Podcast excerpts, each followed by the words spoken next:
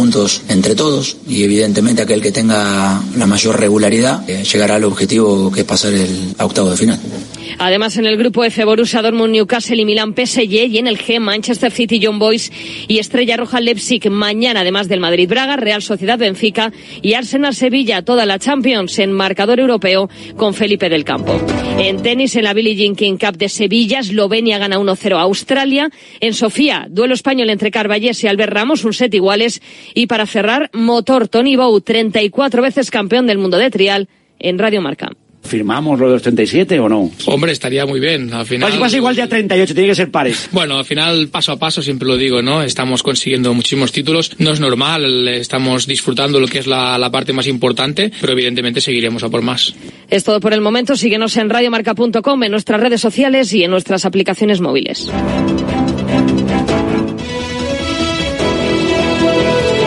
Has escuchado la última hora de la actualidad deportiva.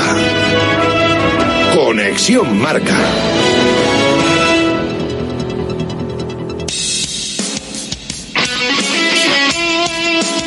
Radio Marca es emoción, el deporte es nuestro.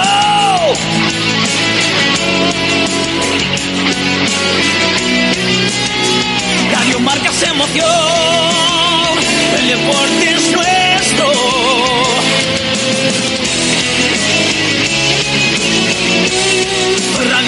Emoción, Radio Marca. Radio Marca Bilbao, 103.4 FM.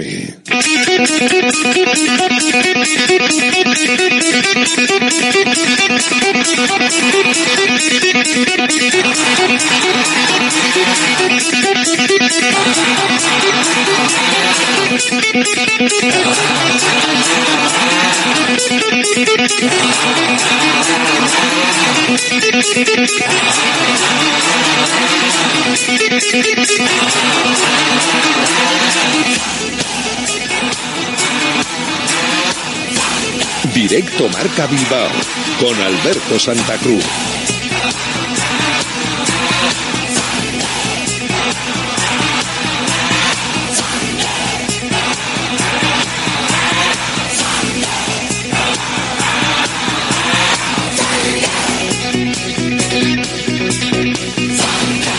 Hola, ¿qué tal? Buenas tardes. Bienvenidos, bienvenidas a Directo Marca Bilbao, aquí en la sintonía de la radio del deporte, en la sintonía de Radio Marca, como siempre, hasta las 3 de la tarde con los de Radio Marca en Bilbao, con todos los que se van a pasar por esta tertulia que siempre abrimos en torno a la una y media, que es la tribuna del Atlético, y con vosotros, si estáis ahí al otro lado, en la FM, en la página web, en las aplicaciones móviles, o un saludo también para los que lo escucháis, muchísimos además, muchos seguidores, cientos de seguidores en los diferentes eh, podcasts, las diferentes plataformas de podcast.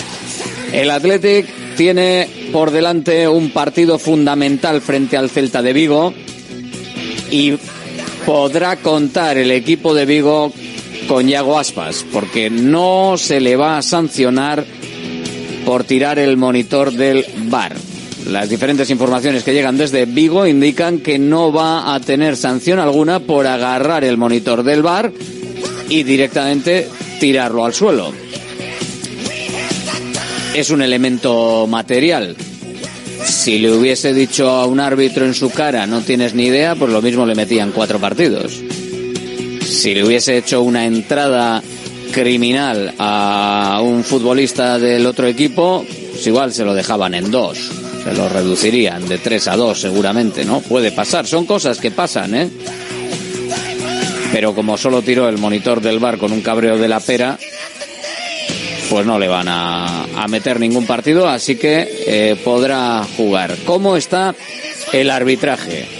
Hoy nos vamos a acercar a ello y nos vamos a hacer del club de Ricardo de Burgos Benguechea, que para eso es nuestro árbitro vizcaíno en la élite y que contrariamente a mi opinión y a lo que yo creo que todo el mundo puede llegar a pensar, le están cayendo palos por hablar ayer con los entrenadores de Getafe y Cádiz para explicar la expulsión de Yené por segunda amarilla, que realmente luego acabó eh, explicando eh, en rueda de prensa el afectado Bordalás diciendo que, bueno, se lo habían explicado y que no había más historia. También eh, Sergio aceptó las explicaciones, claro, le beneficiaba, pero bueno, todos los dos entrenadores, yo creo que en general eh, la imagen me parece positiva. Vamos a hablar de Ricardo de Burgos Benguechea, esa imagen de ir al bar con los dos entrenadores y explicar por qué le iba a poner la segunda amarilla que suponía la expulsión del jugador del Getafe. A mí me parece una situación trascendental en el arbitraje, que se pueda hablar, que se pueda eh, expresar lo que está pasando en el terreno de juego, ya que no nos dejan escuchar los audios de bar, ya que no podemos estar eh, a lo que se dice, por lo menos en el propio terreno de juego, lo normal, dentro de una lógica de no estar 10 minutos explicándolo, lo normal es que se explique. Luego puedes estar de acuerdo o no, pero por lo menos que te lo expliquen. Si no te lo explican y es por mis atributos sexuales, chimpún, pues hombre, ¿eh? un poquito un poquito mejor el hablar las cosas, el explicarlas y el que te digan por qué. Pues bueno, una lástima, pero es eh, lo que hay. Algunos ex árbitros, alguno concreto encima, eh, también vizcaíno, ha pedido que encima le tenían que meter un paquete de incluso inhabilitación por seis meses. A Ricardo de Burgos Bengoechea por dejar en feo a todos los demás que no lo van a hacer y porque no es lo que está previsto por el Comité Técnico de Árbitros. Bueno, al parecer, incluso desde el Comité Técnico de Árbitros parece que se puede empezar a cambiar algo la situación y ya ante la situación de descrédito total y absoluto, no del colectivo arbitral, que es muy difícil ser árbitro, que también está empezando a afectar en general al descrédito general del arbitraje, sino al descrédito de los diferentes criterios de los diferentes árbitros.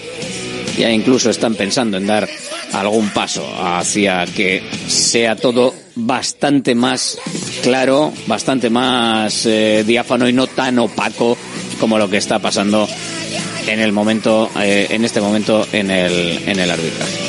A todo esto, el Athletic eh, tiene partido este viernes frente al Celta, lo dicho, a las 9 y luego un montón de días hasta el siguiente partido frente al Girona. El sorteo de Copa ya tiene fecha y hora y lo seguiremos aquí en directo en la radio del deporte en Bilbao. Será el próximo miércoles, no mañana, el siguiente, el día 15. Uno de los partidos aplazados se juega el 14.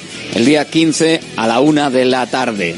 A esta misma hora estaremos viendo salir bolitas para ver a quién le corresponde el Athletic, quién es el rival de la Sociedad Deportiva Morevieta y esperemos también ver quién es el rival del Sestao River. Vamos a viajar hoy a la margen izquierda también para estar con ellos porque mañana tienen partido. Ya es oficial. Sabíamos que iba a ser, la hora estaba prevista para las seis, todavía no se le había dado oficialidad a la hora del miércoles. Mañana, seis de la tarde, juega el Sestao River en Segovia para jugar frente a la gimnástica segoviana y para que pueda intentar pasar a la siguiente ronda. Hoy, por cierto, una de esas cosas bonitas en el Athletic, se ha presentado un cupón de la 11 conmemorativo del 125 aniversario. Esto siempre queda bien, es, es bonito. Es más, en el 100 aniversario, ¿os acordáis que también se sacaron unos sellos de, de correos? Queda bien el que esté para el próximo sorteo del 16 de noviembre, jueves 16 de noviembre, eh, los cupones de la 11 pues van a tener esa conmemoración del 125 aniversario del Athletic Club. Se ha presentado hoy en San Mamés ese cupón especial con el escudo actual, el escudo antiguo y el logotipo del 125 aniversario del Athletic Club con un fondo para esos escudos de la sala de trofeos del Athletic. Bueno, pues el que sea habitual del sorteo de la 11, ahí lo tiene.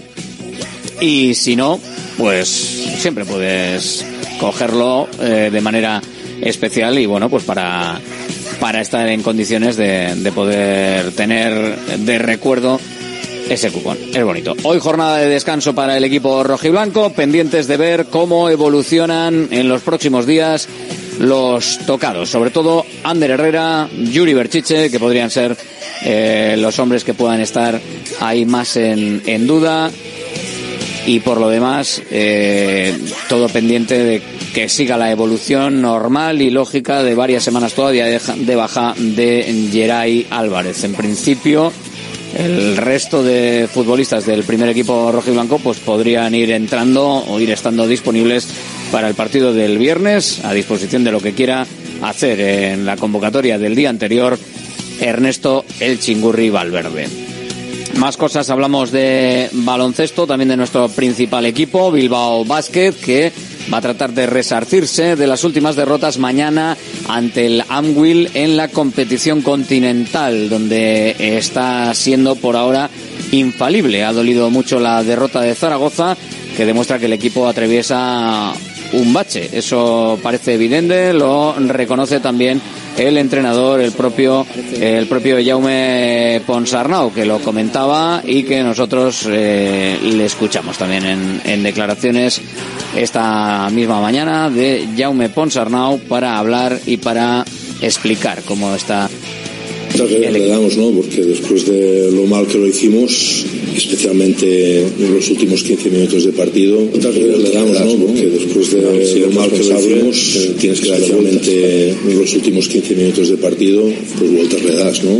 Al final, si eres responsable, tienes que darle vueltas para aprender lo que se puede aprender, ¿no? O sea, que, que nadie se preocupe que, que nos hemos preocupado. ¿eh? ahora, ahora lo que se trata es de pasar página, porque sí que también lo que se vio es que tenemos jugadores que no están en un buen momento de sensaciones, de confianza, y sí que es cierto que la plantilla es larga, pero el otro, el otro, día fue corta porque no encontramos a nadie, ¿no? En todo ese rato, ¿no? Y bueno, pues, pues ahí a recuperar a la gente también a nivel mental, ¿no? Que eso es muy importante. Eso es lo que decía Jaume Ponsarnau. Eso es lo que te decimos en este inicio de Directo Marca Bilbao, que nos lleva hasta las 3 y que tendrá porra, como siempre, también ya de cara al encuentro del viernes. Atentos.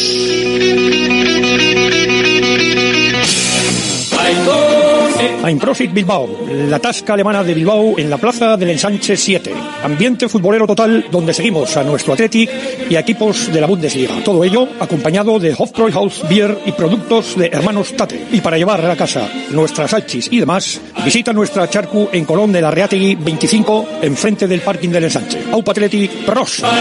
Armarios y muebles Los Chopos. Fabricamos tus muebles a medida y totalmente personalizados, con materiales de primera calidad y en una gran variedad de acabados. Empresa familiar con más de 30 años de experiencia y fábrica 4.0 propia en Lemoa. Exposiciones en Guecho y Lemoa. Más información en la web armariosloschopos.com y también en redes sociales arroba armarioschopos. Are you ready para aprender inglés de una vez por todas? Para hacer entrevistas de trabajo, másters, viajes y todo lo que te propongas. Are you ready para WhatsApp? Apúntate a la Academia de Inglés Mejor Valorada y estarás ready para todo. Encuéntranos en la calle Lersundi 18. Más información en whatsapp.es. WhatsApp, welcome to the English Revolution. GNG, tu taller de confianza abre 24 horas desde gng.es. También te damos presupuesto de mecánica o neumáticos, consejos, cita y todo lo que necesites por WhatsApp en el 607-232-595. Servicio mecánico completo de turismo y camión en Euskadi y Cantabria. GNG, tu taller de confianza. Consulta tu centro más cercano en gng.es. Restaurante Argaeche, especialistas en chuletas y pescados a la brasa. Disfruta también de nuestro pulpo. En plena naturaleza, en el monte Argalario, a solo 5 minutos del BEC. Disponemos de parking propio, tres terrazas, comedor principal y choco privado. Todo tipo de eventos. Síguenos en Instagram, arroba Argaecheverría. Teléfono de reservas 944 971787. La luz cada vez es más cara y en Green KW somos especialistas en autoconsumo solar, instalaciones llave en mano para empresas, industria, pabellones, centros educativos, más de 2.500 instalaciones realizadas. Visita greenkw.es o llámanos 900 818 405. Green KW, abarata tu energía. ¿Todavía con tu vieja bañera? Somos Irache y Asier de Visibao. Ya son más de 400 familias las que han confiado en nosotros para hacer de su baño la estancia más lujosa y segura de su hogar. Plato de ducha antideslizante más mampara de gran seguridad. Además, financiación exclusiva cuatro años sin intereses ni recargos. 900 26 41 81. En la aceptación del presupuesto, instalamos de regalo un fantástico zono de lavadora con el que cuidamos el medio ambiente y ahorramos hasta 35 euros al mes en productos de limpieza. Visibao 926 41 81. Dando vida a tus reformas. Directo Marca Bilbao con Alberto Santa Cruz. Aquí estamos y hoy con jornada de descanso en el Athletic y luego ya a entrenar para el partido frente al Celta de Vigo de este viernes a las nueve de la noche en la Catedral en San Mamés. Bueno, es un partido en el que los viernes yo creo que, que están bien. Los lunes, como va a ser el del Girona, pues un poquito peor, aunque como va a ser fuera, pues nada, pues para escucharlo por Radio Marca, sin problema. Pero para el viernes yo creo que queda, queda bien la, la cosa, ¿no? Yo creo que los viernes, los partidos de los viernes gustan. Yo creo que va, va a haber buen ambiente. Mañana ya el entrenamiento y lo dicho, para ver cómo están el resto de los jugadores del equipo que, que, puedan estar tocados, ¿no? Si es que hay alguno que todavía queda más allá de Geray. Vamos a ver si podemos ir recuperando también la presencia de Yuri, aunque parece que defensivamente Lecu está funcionando. Y ofensivamente, si hiciese falta, pues tenemos más ofensivo, por lo que parece, a, a Imanol. Así que habrá que, habrá que verlo. Y en el partido, parece que podría estar Aspas. Y hoy se habla mucho de, de Burgos Bengoechea, nuestro árbitro, el vizcaíno. Y por eso hoy le pego un toquecito a nuestro experto arbitral en Radio Marca, Pavel Fernández. Hola Pavel, muy buenas.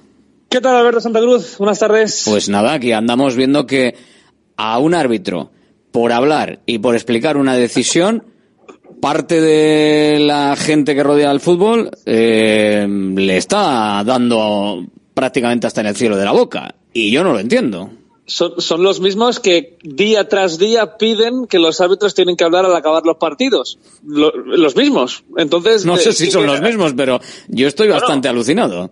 Es que al final uno no sabe lo que quiere o uno ya se queja por, por todo, ¿no?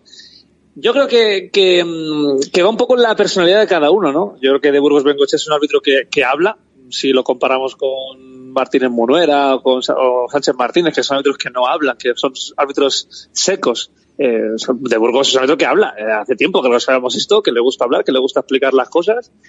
Y quizá ayer pues llamó un poco la atención, ¿no? Que, lo explicara allí eh, con el partido parado después de, de ir al, al, monitor, pues llamó un poco la atención. Pero yo es que no lo veo nada tampoco de raro del otro mundo. Algo especial sí, pero yo creo que al final lo, lo, que tenemos que hacer es eso, humanizar la figura de del árbitro y es lo que hace ayer. De hecho, de, de hecho, creo que sería hasta recomendable. O sea, que las críticas claro. van en el sentido de que como nadie lo hace y el CTA dice que no se haga, o no sé si lo llega a decir directamente que no se haga, pero vamos, que como lo común y lo generalizado es que no se haga, pues que igual nos lo tenía que haber hecho. Eh, chico, precisamente, igual lo que tiene que hacer la gente es copiar a de Burgos Bengoechea. Yo soy, yo soy de los que opina que, que, los árbitros no deberían hablar tras los partidos. Siempre lo he dicho. ¿Por qué? Porque creo que no serviría de nada. Porque al final el árbitro habla en el campo con el silbato y con las tarjetas. Y lo que ve en el campo, pues ya está. Es lo que, es lo que ha visto.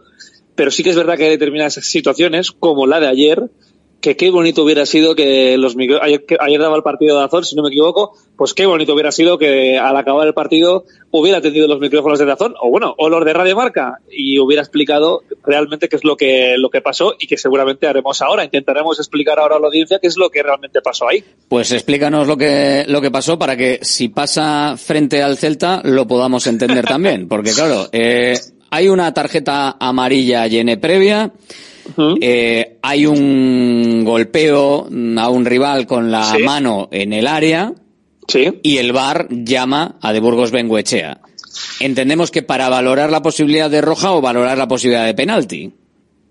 Exacto, bueno, de penalti no, porque el balón no está en juego y ah, yo bueno. creo que eso el VAR, el VAR ya lo ha chequeado. O sea, yo creo que el VAR ya. Hernández Maestro es el que estaba en el VAR. La roja. Y claro, yo creo que el, el VAR ya, ya, ya tiene claro que penalti no hay. Bueno, Entonces, claro, cl claro, claro. Bueno, decir que lo tienen claro es mucho decir, pero bueno, bien, sí. Asumamos que sí. Claro, en cualquier caso, eh, parece claro, o yo tengo claro, que la llamada es para que, que para que de Burgos de Bengochea expulse con roja directa y no con doble amarilla a Gené.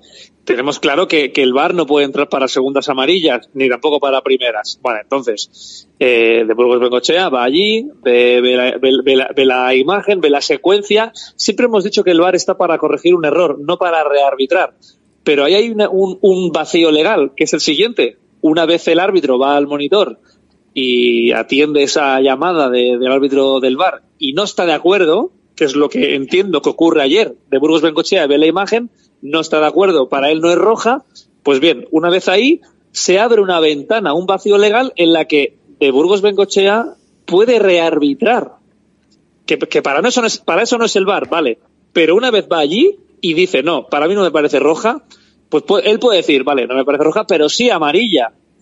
Entonces, claro. Y eso es ¿qué lo que explica, lo que entiendo que explica, le explica a Bordalás y a Sergio, eh, delante, los dos. Claro, es que al final, eh, como todo el mundo sabe que para segundas amarillas el VAR no puede entrar y al final es lo que acaba haciendo, sacar una, una segunda amarilla, pues se, lía, se, li- se lió o, o se iba a liar la que se iba a liar y de Burgos Bencochea, pues, pues no te voy a decir que de forma muy, bueno, de forma inteligente yo creo. Pues oye, pues dice, oye, pues para que no se líe, porque se va a liar aquí la de San Quintín, oye, pues lo explico, pero qué malo hay como digo, como te he dicho antes, como, como he empezado antes, cada árbitro tiene su forma de, de gestionar y de llevar los partidos. Y de Burgos Bengochea es de esos en los que habla. Pues oye, qué malo hay que pierda 10 segundos de partido en explicar lo que explico. Yo Bueno, lo, pues, lo que, eh, lo que me parece realmente sorprendente eh, es que un ex árbitro vizcaíno Claro. diciendo que, el- que por- por- más o menos que lo pongan en el paredón o que bueno que lo metan en una nevera seis meses y, y- y listo. Pero bueno, eh, yo tengo bastante mediático. respetos. Yo tengo, bueno, por decir el nombre, no pasa nada. se Sí, puede- sí, no. se puede decir. Sí, sí, se puede decir que es Iturralde, pero no, no pasa, no pasa nada. Pero vamos, nosotros Bueno, para eso tenemos a Burrul y a Pavel, que mm, p- por eso yo creo que son más, no, no se casan con nadie, pero van un poco a lo que, a lo que es la lógica dentro de- del arbitraje. Yo a Eduardo Iturralde pues lo respeto, evidentemente, como no puede ser de otra forma, por quien ha sido y por lo que es, evidentemente, fue un árbitro internacional y, y- y crecí de pequeño pues viéndolo arbitrar al Barça, al Madrid y a los equipos más grandes y finales de la Copa del Rey y tiene todo mi respeto, por supuesto, y en esta ocasión pues no comparto su opinión, pero no pasa, no pasa nada, oye, para eso Exacto. están las opiniones, ¿no? Porque cada uno tiene la suya. Exacto. Entonces, bueno, hoy se ha abierto una, una, una, una nueva posibilidad, ¿no? Lo decía Tebas esta mañana eh, de las declaraciones que están trabajando para que los árbitros hablen al acabar los partidos. Pues bueno, pues para, para, a ver a dónde va todo esto. Veremos. Ojalá podamos eh, saber lo que se dice y eh, explicar. Si es que además es mucho más didáctico. O sea, si tú explicas y dices, mira, ha sido por esto, por esto y por esto. Eh, luego puede estar la gente de acuerdo o no. Pero, pero si todo el mundo explica lo mismo, pues tienes Pero- un criterio claro. Pero Alberto, ayer estoy de acuerdo. Ayer estoy de acuerdo que, que hubiera venido bien que, que, que de Burgos lo hubiera explicado. Ayer. Pero muchas veces, si al final los árbitros acaban hablando, muchas veces no va a servir de nada, de nada, de nada. ¿Por qué? Porque van a- te van a decir, pues mira, no fue penalti porque no me pareció suficiente, no me pareció que hubo intensidad. Y eso no va a arreglar ni va a solucionar nada, al revés. La Pero polémica ves- va a seguir habiéndola. Sí, pero ya ves, ya ves un poco quién eh, necesitaría unas gafas diferentes a las que use y quién no. Claro, eh, o sea, quiero decir, si alguien le mete un viaje a otro y dice, no, es que para mí el viaje no es lo suficientemente fuerte y para mm, 18 más sí, pues dices, hombre, pues es que este, este igual está un poquito fuera de la onda, ¿no? Pues es un poco el, Sí. el asunto. Pero bueno, oye, por cierto, y lo de eh, que Aspas eh, tire el monitor del barco de mala leche y que aparentemente no vaya a pasar absolutamente nada.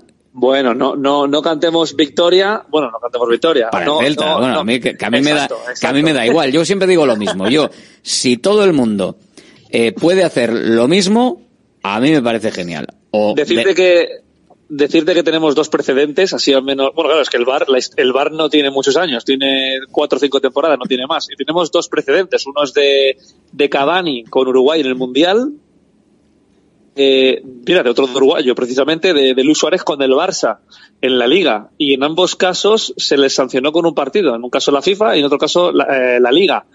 Por, bueno, la Liga, el comité de competición, perdón. Entonces, pues si, si hacemos caso a esos dos precedentes, lo normal es que el comité de competición acabe entrando Si no lo han hecho ya, bueno, pues lo que digo, ¿no? No cantemos victoria, que quizá en unos días tengamos alguna sorpresa. Por cierto, ya que te tengo, Pavel, eh, el, eh, supongo que, que, que, bueno, que lo, lo viste en su momento. El agarrón dentro de, del área del Fútbol Club Barcelona a Nico Williams, eh, que se estiró la camiseta de una manera absolutamente desproporcionada. Eso, eso ahora es penalti, no es penalti, de- entramos en el de. Cancelo, ¿no? Sí, señor, sí, señor. De Joao Cancelo. Pero ves, ahora hablabas de unas gafas, ¿no? De las gafas de según quien lo ve.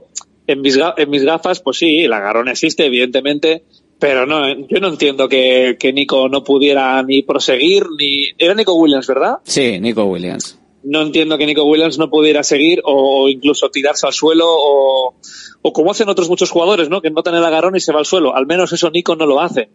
Se mantiene firme y... y- No, no le pegan un tiro, pa- Claro, pero, pero, exacto, pero bueno, pero vamos. Bueno, yo en cualquier caso, eh, eh, en, la, en la dinámica que, que está llevando el CTA con el tema de los penaltitos, yo lo sigo diciendo. Yo es que, eh, para que se me entienda, ¿eh? yo tengo que ver sangre para que se pite penalti. Igual que cuando se anula un gol, tiene que ser por una acción clara. Pues bueno, pues es lo que nos dicen, que, que Sí, tiene sí. que ser así. Pues ya está, pues si tiene que ser así, pues que así sea. Si es así para todos, Claro. pues para Eso todos. Que por ejemplo, no, para no ser sospechoso de, de nada, eh, el otro día, no sé si, qué, qué opinas, eh, qué opinas, pero vamos, a mí, para mí también eh, hay un toque a Oyarzábal dentro del área Sí. que para mí es perfectamente pitable como penalti. Lo que ocurre es que Oyarzábal cae tan cae, cae de, tan- de- de forma tan exagerada. Yo, yo no, no me escondo, ¿eh? yo en la tele, bueno, con Felipe del Campo dije que, que no me parecía penalti porque Oyarzábal buscaba un poco enredarse en las piernas de Cundé. Bueno, me han, pegado muchos palos ¿eh? por esa opinión. Sí que es verdad que a lo mejor mm, se podía pitar, ¿de acuerdo? Eh, no, no es un, un no penalti claro. Bueno, no, no es de bar, por supuesto. Y es que al final uno no tiene la verdad absoluta, así que ah, la polémica no, no te la voy a resolver jamás. Esto lo que lo que tendría que, que pasar, que yo es por lo que abogo siempre que hablamos de ello aquí en Radio Marca Bilbao, es para que alguien en el CTA, quien sea, que tenga la potestad para ello, evidentemente, que salga cada día a decir esto sí por esto y esto no por esto. Y de, ta- de tal manera que al final haríamos un cuello de botella, un embudito, Claro, en el que al verdad. final eh, iría todo, pues bueno, que, que la diversidad de opiniones iría tendiendo a una concreta, pues porque cuando te están diciendo lo que sí y lo que no, pues así, pero es que hay un hermetismo. Alberto, si, si, si es muy fácil. Si todos los viernes el Comité Técnico de Árbitros se reúne de forma telemática con los árbitros de primera, segunda y Liga F. De forma telemática. Y ahí revisan todas las jugadas grises del fin de semana. Pues oye, ¿qué cuesta después de, ese, de esa reunión telemática? Haz un comunicado o haz una rueda de prensa y explícalo. ¿Pero qué problema hay? Pues Claro. mira, aquí, aquí creemos que hemos acertado y aquí que hemos fallado. Y así al menos, pues lo que dices, lo del cuello de botella. Pues a mí me- eso sí que me parecería bien.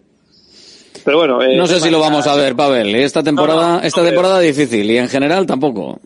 No, no, no lo creo, no lo creo. Sinceramente no lo creo, pero bueno. Eh, pero así echamos un rato, echamos un rato de radio y la gente anda que no habla, ¿eh? Luego eh, de- en, en las tertulias y todo. Eso es. Señor Fernández, muchas gracias por pasarte por aquí. Un abrazo, Alberto. Agur, Eh, Pavel Fernández, nuestro experto arbitral en Radiomarca, para poner un poquito de luz a algunas de las cuestiones que, que han pasado y que están pasando. Y una que pasó ayer y que hoy se está hablando mucho de ella, esa conversación de nuestro árbitro vizcaíno, de Ricardo de Burgos Bengoechea, con los entrenadores de Getafe y Cádiz para explicarles por qué iba a tomar la decisión que iba a tomar eh, después de, de acudir al bar. Bueno, pues cosas que, que pasan, cosas que sucedieron ayer y que, sinceramente, ojalá el árbitro vizcaíno haya hecho un punto de inflexión con respecto al, al arbitraje general y a la explicación de los mismos. Hola, soy Fernando Cayo, actor de televisión, cine y teatro. En mi profesión, el cabello y la imagen son muy importantes. Acudí al grupo Insparia porque quería hacerme un trasplante capilar en un sitio de confianza y estoy muy contento con los resultados. Confía en Insparia, los mayores expertos en salud capilar. Pide tu cita de valoración gratuita llamando al 900-696-020 o entra en insparia.es.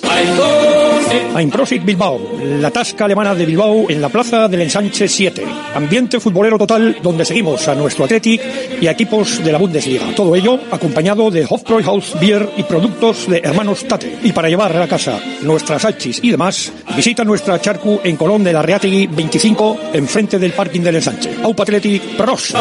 Salones, dormitorios, cocinas, baños, cualquier estancia de tu vivienda puede ser mejorada, reformada o construida. Te enseñamos en 3D cómo va a quedar tu nuevo hogar. También realizamos reformas integrales. Confía en Kiram Diseño y Decoración. Estamos en la entrada Usánsolo, calle Ander de 1 a 2. Visita nuestra amplia exposición con diferentes ambientes. Webkiram.es. ¿Buscas una experiencia gastronómica auténtica en Bilbao? Descubre Goirieder Gastrobar. Ubicado en la calle General Eraso 6 de Deusto, Goirieder te lleva a un viaje culinario excepcional, donde productos locales como pescado del Cantábrico o el chuletón se fusionan con la cocina vasca más tradicional y además tienes la posibilidad de disfrutarlo en un comedor privado. Más información y reservas en goirieder.es. Goirieder, herencia culinaria. GNG, tu taller de confianza abre 24 horas desde gng.es. También te damos presupuesto de mecánica, neumáticos, consejos, cita y todo lo que necesites por WhatsApp en el 607-232-595. Servicio mecánico completo de turismo y camión en Euskadi y Cantabria. GNG, tu taller de confianza. Consulta tu centro más cercano en gng.es. Are you ready para aprender inglés de una vez por todas? Para hacer entrevistas de trabajo, másters, viajes y todo lo que te propongas. Are you ready para WhatsApp? Apúntate a la Academia de Inglés Mejor Valorada y estarás ready para todo. Encuéntranos en la calle Lersundi 18. Más información en whatsapp.es. WhatsApp, welcome to the English Revolution. Restaurante Argaeche, especialistas en chuletas y pescados a la brasa. Disfruta también de nuestro pulpo. En plena naturaleza, en el monte Argalario, a solo 5 minutos del BEC. Disponemos de parking propio, tres terrazas, comedor principal y choco privado. Todo tipo de eventos. Síguenos en Instagram, arroba Argaecheverría. Teléfono de reservas 944 971787. Directo Marca Bilbao con Alberto Santa Cruz. Aquí estamos en directo Marca Bilbao en Radio Marca y hasta las 3 de la tarde analizado lo que se está de lo que se está hablando hoy con respecto al árbitro vizcaíno de Primera División Ricardo de Burgos Bengoechea que mm, lo dicho, en general yo creo que ha dado un paso adelante en que las cosas se expliquen y sean bastante más claras mm, en el césped y sobre lo que se está tratando en el bar. Las conversaciones, si no las podemos escuchar, por lo menos que las escuchen los protagonistas. Lo dijeron hasta los dos entrenadores, que habían agradecido la explicación. Eh, verso suelto y verso libre, el que critica y el que dice que le deberían de meter un paquete a Ricardo de Burgos Mengoncha. Hay que controlarse un poquito, hay que controlarse un poquito, que yo creo que los versos libres al final son los que yo creo que están criticando hoy a Ricardo de Burgos Bengoenchea. Y en el conjunto rojiblanco estamos con el partido frente al Celta de Vigo y los datos. Los datos que nos deja siempre Green KW, el dato del día, el dato que siempre va a ser interesante para ti. Si lo contratas, si vas con Green KW a tu colectividad, tu taller, tu pabellón, tu empresa, las instalaciones solares que te van a permitir ahorrar en energía. La luz cada vez es más cara y en Green KW somos especialistas en autoconsumo solar, instalaciones llave en mano para empresas, industria, pabellones, centros educativos, más de 2.500 instalaciones realizadas. Visita greenkw.es o llámanos 900-818-405. Green KW, abarata tu energía. La energía más barata con las instalaciones eh, solares de Green KW y en este caso hay que fijarse un poquito en los datos, los datos que nos dicen que en el partido de referencia para el Athletic, del que venimos, en el partido frente al Villarreal, al final el conjunto rojiblanco lo hizo muy bien, pero los últimos minutos afearon un poquito la estadística, porque, claro, al final se consiguieron 17 tiros por parte de los dos equipos, de Villarreal y de Athletic, con tiros a puerta 6 para los amarillos, 7 para los rojiblancos. Así que, en ese sentido, estuvieron las cosas bastante parecidas. Hizo alguna falta más el equipo rojiblanco y en ocasiones claras los dos tuvieron tres ocasiones pero la sensación general del partido, la sensación general de dominio del conjunto rojiblanco fue espectacular, a pesar de que otro de los datos dice que solo contó con el 42% de posesión de balón, lo cual eh, indica que hay veces que puedes dominar un partido, que puedes dominar el dato final, a pesar de que los datos intermedios, o sobre todo el de posesión, no sea favorable. Pero si juegas a eso, pues perfectamente puede ser hasta beneficioso. La trampa en la que puede caer el rival. Los datos buenos datos con Green KW en tu instalación solar para ahorrar energía.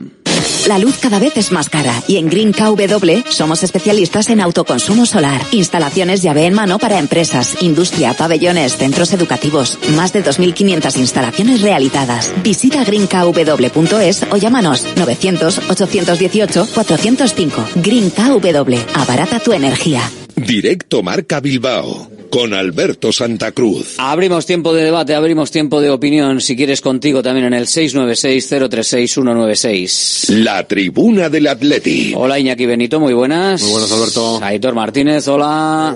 Y estamos hoy con Alain Alonso. Hola Alain, muy buenas. Racha León. Se ha pasado por aquí. eh, El año pasado se pasaba más, pero este año tiene ocupaciones. Endica Río, hola, muy buenas. Muy buenas. He seguido el, el orden un poco de, de la mesa, pero bueno, eh, Alain, que ahora le tenemos con Germán Beltrán, de segundo entrenador del Guernica.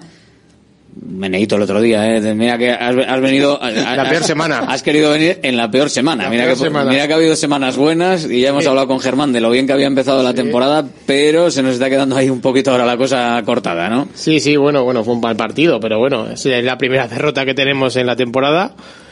Y bueno, contado Ya, si todo. tienes que caer, caes una de a 5-0 y ya está. Eso y- decíamos, y ya lo pero bueno, no, no empaña, ¿eh? No empaña lo que pasó, ¿eh? Pero bueno, un Tudelano que, pues bueno, eh, solo viendo la plantilla que tiene y el presupuesto que tiene, pues bueno, no es de esta categoría, ¿no? Pero no nos salió el día, eh, salió todo torcido. Nosotros eh, fuimos a hacer lo que llevamos haciendo todo el año, que es ser valientes, querer el balón, intentar proponer eh, nuestro, nuestra idea ofensiva y bueno, pues no salió el día, eh, no estuvimos bien, sobre todo sin balón no, no ajustamos bien y, y la primera parte sí que aguantamos con 0-0.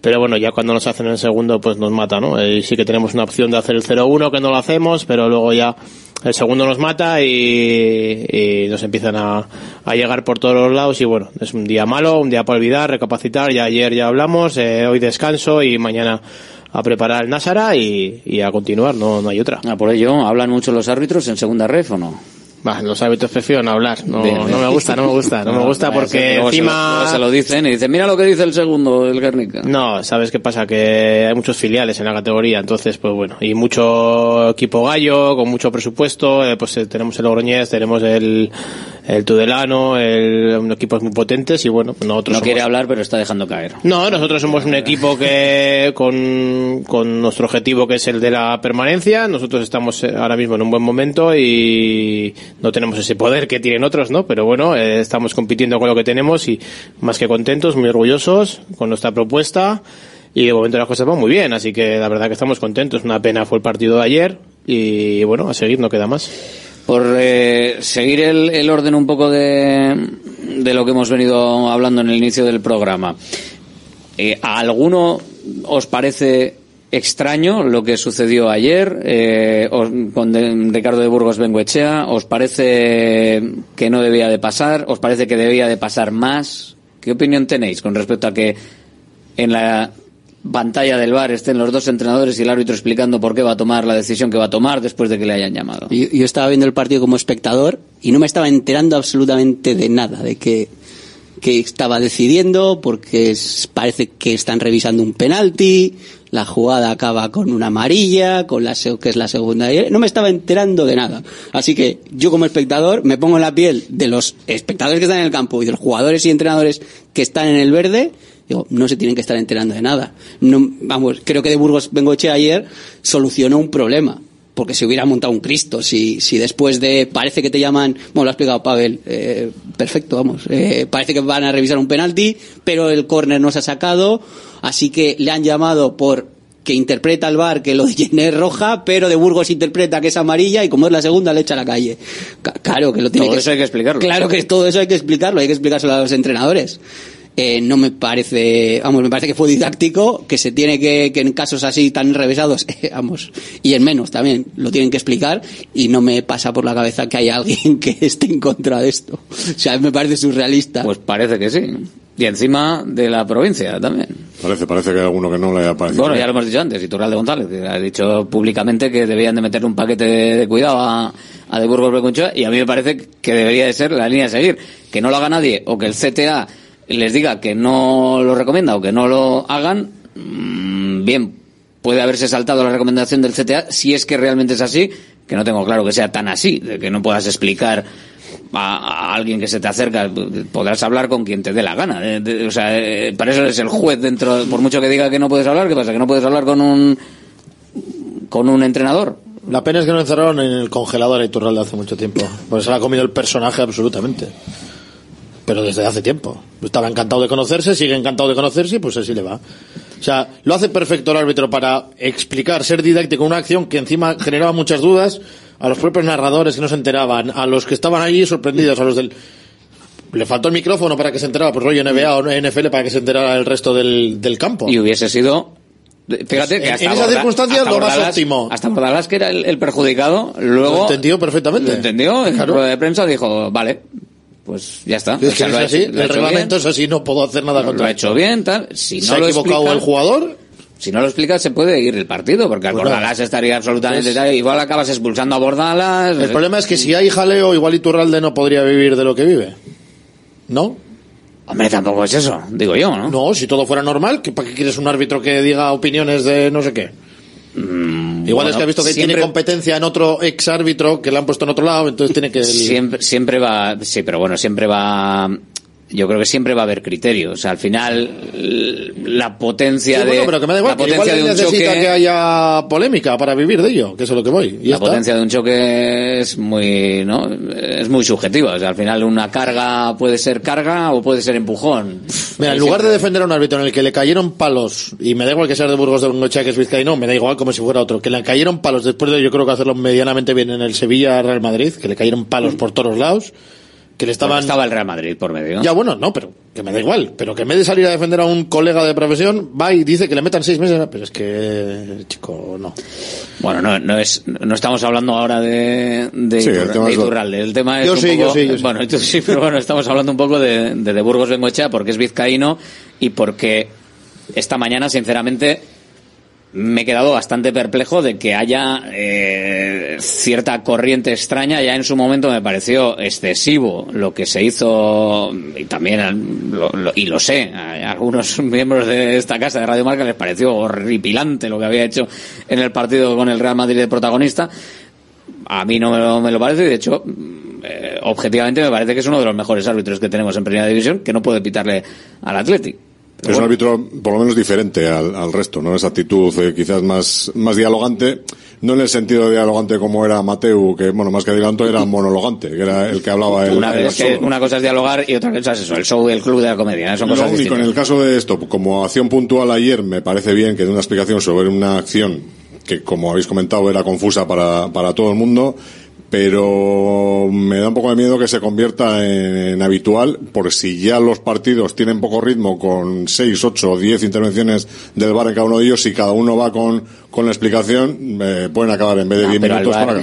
pero al VAR no va, o sea, quiero decir, al VAR, eh, la decisión, si la toma el VAR, el árbitro no se acerca al VAR. A- acercarse a la, a la pantalla, a tener que, eh, con el criterio, cuando se va al VAR es que hay una parte de subjetividad en la que tiene que actuar el, el árbitro de campo. Pero si tiene que dar explicaciones cada vez que va al bar. ¿Cuántas reunir a veces? los dos. Pero ¿Cuántas veces? No, a, a la pantalla, puntual ayer. a la pantalla no se va. ¿Cuánto? No, no vas ni una vez por partido de media a la No, pantalla. pues no a la sé, yo pantalla. Este fin de semana que he visto algún partido más, No, no, a la pantalla, de ir, a, dos- de ir a la pantalla. de ir a la pantalla a ver. En los últimos partidos del Athletic yo creo que Bueno, no, digo es- no, yo- no van. este fin de semana otros partidos. El partido del Celta, el ¿eh? penalti con el Celta están ahí un rato, hasta que va, luego eches a la luego mira la pantalla, luego sí- decide. ahí sí, pero- ahí no da explicaciones nadie de nada. Pero hay muchas que se toman directamente por el pinganillo. O sea, le dice el bar, oye, fulano, ¿qué ha pasado esto? Y lo, no, no hay no hay criterio. O sea, se supone que el árbitro de entiende que es matemático. O sea, entonces, oye, me están diciendo que matemáticamente es esto. Cuando hay subjetividad y tiene que entrar el, árbitro de campo, que lo mire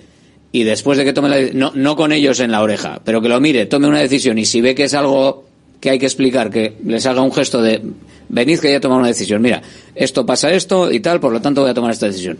Joder, a mí me parece que la bien. explicación además no es que considero que la intensidad del brazo, yo creo que la explicación no va por ahí, va por qué Es estoy muy analizando. eso no puedes Es- explicar, es- porque claro. si, si no has montado otro pollo. Es- es- porque sí, sí. ninguno de los ¿Qué voy a uno de los dos no va a estar de ¿Sobre acuerdo. qué estamos analizando? Yo creo que eso los, los que están en el campo lo agradecen. Yo, como, Sí. como acción puntual, sí lo veo. Ahí No, es muy claro. eso que brazo en, la, brazo. brazo en la cara, brazo arriba. Sabéis que según la normativa es tarjeta, tal. problema Me es dicen que, que- puede ser agresión, yo creo que no, pim pam. El problema es que sienta un precedente. Claro, ese, ese es, Ese la- es el problema. ¿Por qué? Porque mm, joder, eh, todos hemos visto el Mundial o Eurocopas y utilizan el VAR muy poco. Con todas ocasiones, Y en la Liga problema, la Española, sobreexplotación del VAR. yo tengo siempre- yo cuento un ejemplo, creo que lo conté aquí el año pasado. Yo tuve la fortuna de estar en el curso del Athletic eh, el día post la mano de Munein contra el Barça, esa mano que le pega, que es gol de creo que Iñaki Williams, y justo nos viene a dar una charla con nosotros.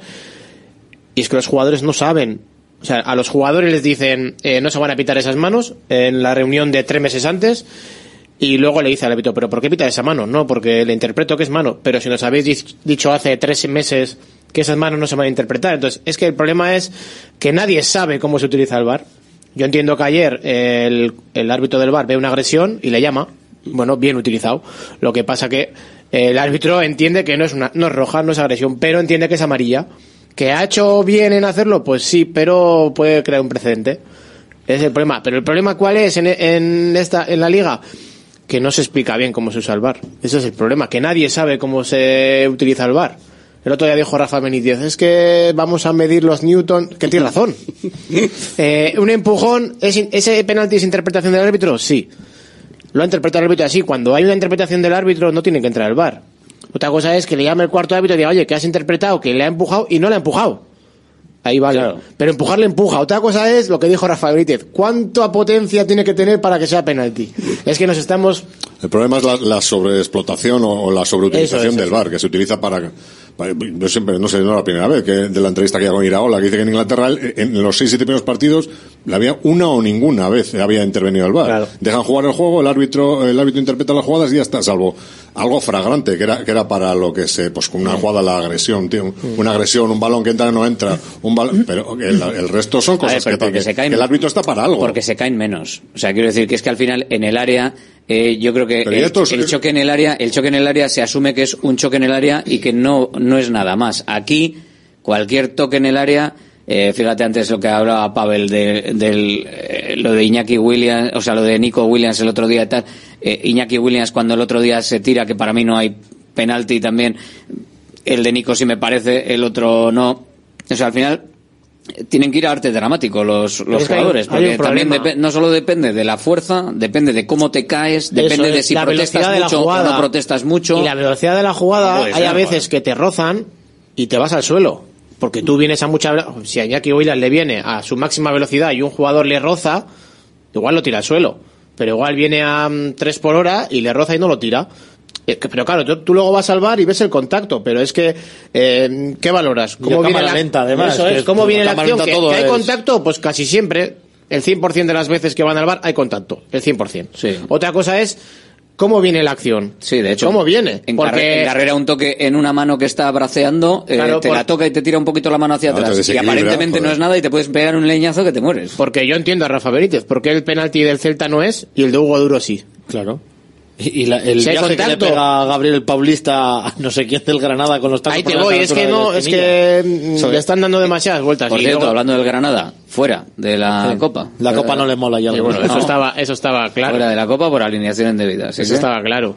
Por indebida alineación indebida, ojo, eh. Es que el, el- el- sí. Esa sí la redacción. Por Indebida. alineación indebida. Ah, bien, bien. Sí, Eso, la- el la reglamento es claro, tú no puedes subir un, un, de- un jugador del filial mayor de sub-23. ¿Qué pasa? Que en los porteros son sub-25, pero para competiciones profesionales y la Copa no lo es.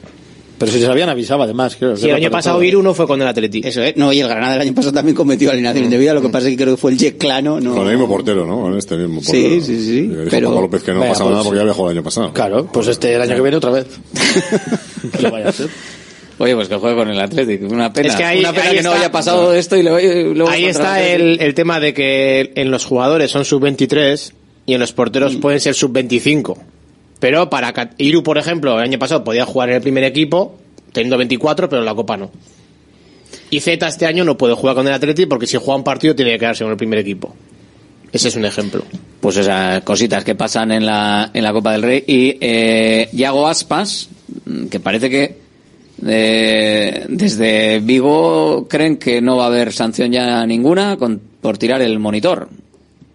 Como nos ha comentado antes nuestro especialista arbitral de Radio Marca, vamos a esperar porque en circunstancias similares ha habido un partidito de, de sanción. Si no lo ha puesto en el acta el árbitro.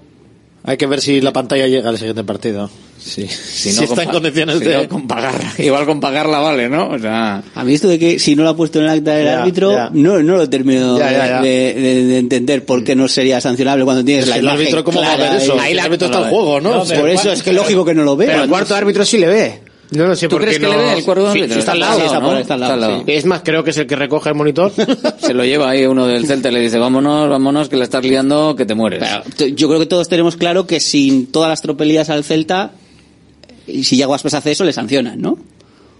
Sí, claro, claro, claro. ¿no? Es una de cable de... Tenemos claro que no le sancionan por, por no ser otra más. O sea que todas las tropelías le añadamos otro, otro mm. fallo. Vamos, estoy seguro que, que, que bueno, es lo que va a pasar. El, que... el ambientillo arbitral no es muy, muy interesante para el partido. Es que eso, eh, a mí no me, ¿eh? no me, pasa por la cabeza que eso no sea sancionable, que has estampado el monitor. No, es, adrede. Es, es, para más de un partido. Una cosa es que, a, que, que, le des un no sé qué de cabreo y por lo que sea, mm. y sí que se está. Otras veces les han, les han empurado. Es que cogido las, lo, con las dos manos las esquinas del monitor y lo ha tirado contra no, el suelo. Estaba, estaba, y, estaba diciendo vámonos del campo. Eh, eso es. Eh, o sea, un segundo es antes. Que no, me vámonos, parece, no, me parece, un partido, me parece sí, no, eh, sí, menos mal. dos, tres, que es está el... Mal, lo... A le echaron uno, ¿no? Sí, Creo... le han hecho más graves al Celta que la del penalti que piden, de todas maneras. ¿eh? Sí, también tengo claro, claro que si... La, de, la, de, la, de la del penalti es heavy, ¿eh? La del penalti del sábado me parece durito. ¿eh? La de Girona... Más. En el 84,00. El Atlético Madrid y la expulsión del portero. Eh, heavy también. Que yo también creo que si el... Pero tú crees que es penalti, puede ser no pitable perfectamente, ¿no? Pitable o no pitable. No, es penalti, si el árbitro si lo, lo, ve en directo... Lo, lo, ve, lo pita. Eso, ¿Para eso, qué va luego el rey ah, bueno, pero lo ve Lopita y, y viendo. Es que luego, claro, cámara el... lenta dices, bueno, pues sí, se están agarrando los dos. Están agarrando, pero lo están agarrando. Yo creo que es penalti. Viéndolo es que una siempre, no. No, que siempre, cuando hay una circunstancia así, siempre prevalece la acción más grave. ¿Qué es más grave? ¿Una falta en ataque o un penalti? Un penalti, con lo cual es penalti. Yo también tengo la sensación de que, sin todo lo anterior, el árbitro en esa jugada gris no, le, no pita el penalti el 96, que lo pita por mala conciencia.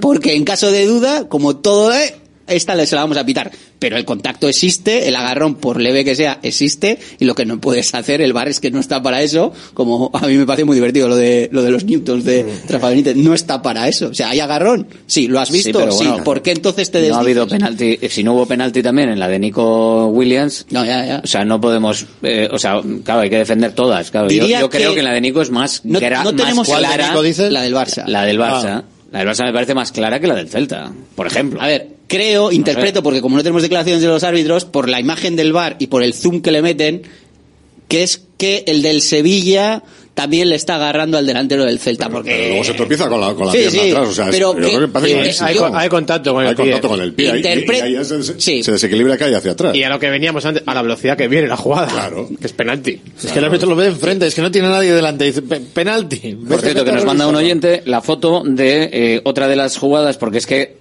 es que este fin de semana ha habido unas cuantas, ¿eh?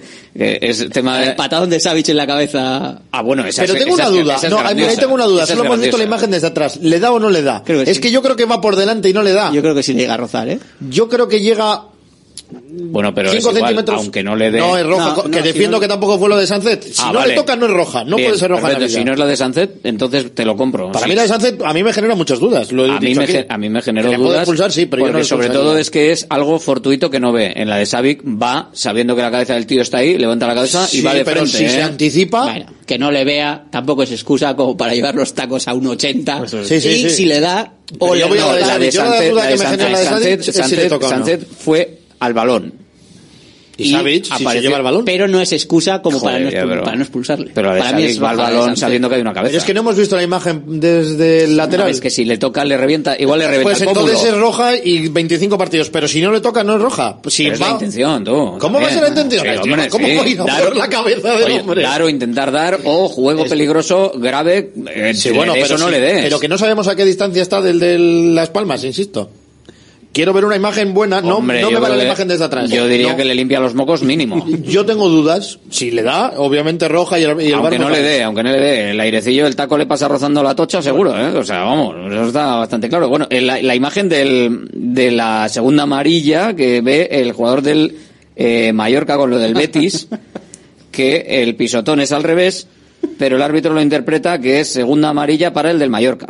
Sí, pero eso no es, que el del acción de Betis se queja de que ha pisado vela el del Eso no es una acción de VAR. o sea, Pero eso es lo mismo que estábamos diciendo con lo de, de Burgos Bengoechea del inicio, que las amarillas no se revisan. Entonces, Salvo que te digan que es roja y tú consideres que es amarilla, entonces tienes que ver lo que hay. Claro, lo que, Entonces, claro, lo que claro. revisa es una roja, una posible roja. Lo que revisa de Burgos Bengochea es una roja y en este caso, como es amarilla y el VAR no le dice eh, que es posible roja de nadie, pues entonces no va al VAR. Entonces se queda la amarilla el jugador pisado y no el pisador. Y encima supone su expulsión porque era la segunda amarilla. Pero ahí no entra no entra el VAR. Con las amarillas solo entra si se equivoca de... Que sí que es cierto. Confusión de identidad. Confusión de identidad. Que ahí sí que, eh, joder, es un error flagrante que condiciona un partido. Ahí habría que darle una vuelta. Si hubiera ¿eh? sido la Habría primera amarilla, hubiera sido un error igual de flagrante, pero creo que no hubiera sido tan gravoso o tan Sí. visible. Pero al final es son dos amarillas, el VAR no entra en amarillas. Yo da igual que que, que debería las dos amarillas sean eh, escandalosamente clara que no. Pues sí, es escandalosamente claro que no, pero es una amarilla. Bueno, pues así, sí, pero claro, eso es. No que- si tenemos una, se- o sea, semanita de errores arbitrales, Es lo- es lo que una lista divertida. ¿Una semanita? Joder, si, si no hablamos de otra cosa. Si es que es, una- es un, vamos, semana sí, semana también. Tuvo suerte el Atlético en Villarreal, ¿eh? Sí, la verdad que sí, no, no haberse metido en ningún, en ningún fregado, porque esos últimos cinco minutos, vamos. Por ¿Eh? ahora, por ahora va la cosa, por ahora va la cosa bastante bien, ¿eh? Para no tener ningún problema, eh, y eso que, lo dicho, yo creo que hay alguna jugadita ahí. En, eh, en el balance de, de arbitraje, ¿dónde colocamos al Athletic? Yo creo que estamos más o menos bien, ¿no? O sea, no hay, yo creo que salvo esa, ¿no? Igual la, la más clara o la que más ha trascendido, quizás la de Nico con el Barça, ese agarrón, porque iba el balón por arriba, que si llegaba, que si no llegaba, si no, si no le impide llegar, pues como hemos escuchado, puede no ser penalti. Claro, es que ahí es interpretable. Pues le agarra. Hombre, es mucho más grave el penalti a Iñaki el otro día contra el Valencia. Mucho más claro. Para mí no es. Ah, vale. El penalti, el penalti que va por delante y le, pero yo creo que no le. Contra el, Villarreal, contra el Valencia, no contra el Villarreal. En el minuto 92, Antes antes, de- que empezara la- Berenguer. Pues, pero vamos. Ah, Sí, Un agarrón. de... Un agar- bueno, agarrón, sí. bloqueo, eh, Sí. vamos. Otro de los que se puede pitar o no se puede Más pitar. grave Bueno, me pareció el me de la- pareció el- mejor que ya empatas el partido y no tienes que andar a ver si fallas el penalti. Más grave me pareció todavía el de la Almería, pero que quedó como, como ganado 3-0 a Nico, que le hacen agarrón por arriba, Ah. por abajo, que le hizo tres Sí. penaltis en uno. Yo creo que es lo más grave, pero claro, como has ganado 3-0. Y como dice Aitor, bueno, el otro día yo creo que también es penalti, pero como al final se empataba a dos, bueno. Igual, igual hay que, que vamos empezar- a traquito para el partido. Igual hay que empezar a recuperar todas esas eh, todas esas jugadas para eh, que de cara al partido frente al Celta haya una sensación de agravio también en el en el Atlético. No, es ¿no? imposible. Bueno, ya Pero el año te no se llega, retrotraer hasta 10 años. Vete Por al eso- partido de San Mamés el año pasado contra el Celta. Para tanto está siendo lo del Celta, sí. Vete a San Mamés el año pasado contra el Celta. La mano que no pita ni otro penalti que escamotean. Vamos a ver qué es el Celta, ¿eh? no es ni el Barça ni el Madrid Bueno, ni el Atlético si- Madrid. Si el árbitro se equivoca cuando tú juegas contra el Celta, a- en contra tuya, pues habrá que decirlo también, ¿no? No sé, yo creo que por ahora no estamos agraviados, ¿no, Alain? Yo creo que no, El yo- Atlético no está... No, y tocamos madera. Sí. Que estamos en, en buena dinámica, buena temporada y, y que no tengamos ningún problema con los árbitros. Ahora mismo, de momento, el Atleti yo creo que no ha tenido excesivos eh, polémicas con el árbitro ni en cuanto a favor ni en cuanto en contra, yo creo. Sí que el Celta, lo del Celta está siendo para analizar. Más que nada polémicas que no hayan influido. en- Influir en el eso. resultado. Sí que la del Barça, pues, pues sí que para mí es bueno. penalti, pues porque la agarra es muy claro, pero bueno, el contexto del partido pues es el que es, con bar sin bar o con, lo, con Negreira o sin Negreira, pero en cuanto a la temporada no está siendo muy muy flagrante con el Atleti, yo creo. ¿Y realmente creéis, que todavía no tenemos árbitro del, partido, eh, cre- creéis que va a afectar eh, al- a lo que pueda pasar al arbitraje frente al Celta? Si fuese en Vigo sería otra cosa. Porque ahí no, sí pero el Celta, el Celta viene, viene a la mínima que haya cualquier Mm. eh, problema con el árbitro, ya no digo de cualquier falta, cualquier saque de banda, eh, se van a... Pero juegan en San Mamés. Porque están, están, la verdad que es, Sí, es sí, complicado, porque están en una situación complicada y todo le viene en contra y a la mínima que haya cualquier problema... A mí me resultaría Puede salir, entre comillas, Claro. en ese, en ese aspecto beneficiar al Atleti porque se pueden ir del partido.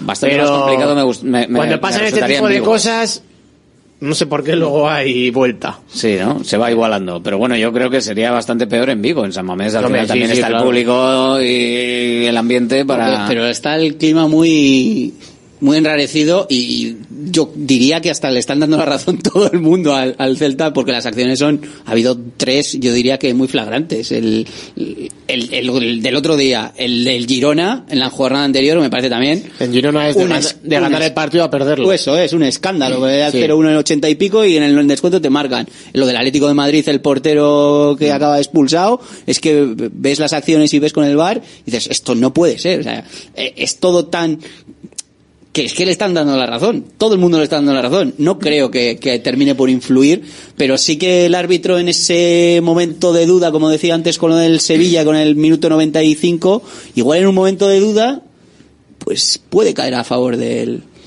del Celta. No creo, yo la verdad que no, no, en ese sentido estoy tranquilo más lo que dice Alberto, que es, es muy diferente si fueran balaídos a que sea, a que sea aquí la presión de fuera que pueda haber, no sé, yo Sí, porque no... si es embalaído seguro que hay algún acto antes. Ya del hubo, partido. ya hubo el otro día y no y que bueno, sirvió de que, que mucho. tampoco suele, y, y lo que comentas de, de que ellos eh, pueden venir un poco más encendidos con, igual, siendo algo tan claro y tan, en- y duran- tan repetido, no sé, yo eh, intuyo que alguien de, del entorno, alguien estará trabajando con ellos para decir, bueno, vas a bajar el pistón porque no, no vas a sacar, lo que está claro es que por, por comerle la oreja al árbitro desde el minuto uno aquí, yo creo que no van a Es que rascar además también... O sea, eh, será contraproducente para, para ellos mismos. eh, re- reconocer errores puede estar bien, que no sé si lo están reconociendo más de manera un poco eh, sutil, ¿no? De segundas opiniones más que de primeras de nos hemos equivocado aquí y aquí y aquí, porque eso parece que a la gente le cuesta bastante.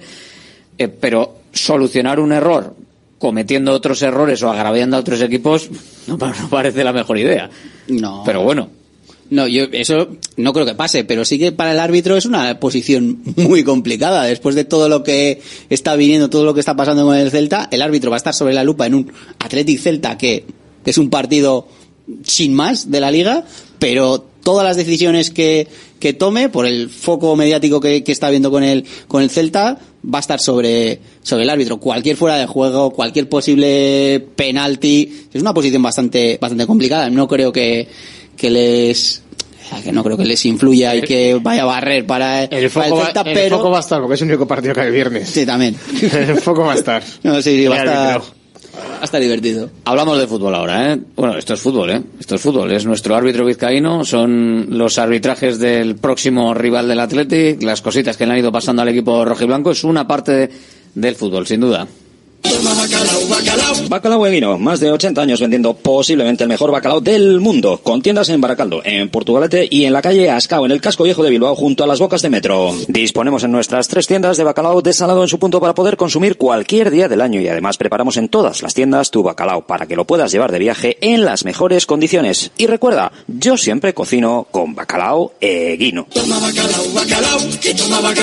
Patrocinador oficial del circuito de ranking de golf del Palacio de Urgoiti. Volvemos a lo nuestro, nuestras comidas y cenas de siempre, en los restaurantes que son importantes y esenciales en nuestro día a día. De Santa Rosalía, el restaurante de Bilbao especializado en guayú y toda la variedad de platos y combinaciones que quieres volver a sentir. Con el acompañamiento de nuestros vinos de la bodega Garmendia. De Santa Rosalía, calle Diputación 8, 946792897. Hola, soy Fernando Cayo, actor de televisión, cine y teatro. En mi profesión, el cabello y la imagen son muy importantes. Acudí al grupo Insparia porque quería hacerme un trasplante capilar en un sitio de confianza y estoy muy contento con los resultados. Confía en Insparia, los mayores expertos en salud capilar. Pide tu cita de valoración gratuita llamando al 906-96020 o entra en insparia.es. Centro UNEVI, centro de fisioterapia avanzada con técnicas ecoguiadas en tendones y nervios, osteopatía, podología, nutrición y entrenamiento personalizado, con actividades complementarias como yoga, gimnasia de mantenimiento o pilates. Centro UNEVI, en Grupo Loizaga 3, Baracaldo, teléfono 944997205, WhatsApp 609451555. 668. También en centrounevi.es. ¿Buscas una experiencia gastronómica auténtica en Bilbao? Descubre Goirieder Gastrobar. Ubicado en la calle General Eraso 6 de Deusto, Goirieder te lleva a un viaje culinario excepcional, donde productos locales como pescado del Cantábrico o el chuletón se fusionan con la cocina vasca más tradicional y además tienes la posibilidad de disfrutarlo en un comedor privado. Más información y reservas en goirieder.es. Goirieder, herencia culinaria. Are you ready para aprender inglés de una vez por todas? Para hacer entrevistas de trabajo, másters, viajes y todo lo que te propongas. Are you ready para WhatsApp? Apúntate a la Academia de Inglés Mejor Valorada y estarás ready para todo. Encuéntranos en la calle Lersundi 18. Más información en whatsapp.es. WhatsApp, welcome to the English Revolution. Directo Marca Bilbao con Alberto Santa Cruz. Aquí estamos con la tribuna del Atlético abierta y para hablar del Atlético y de lo que ha venido en este pasado fin de semana, del partido frente al Villarreal.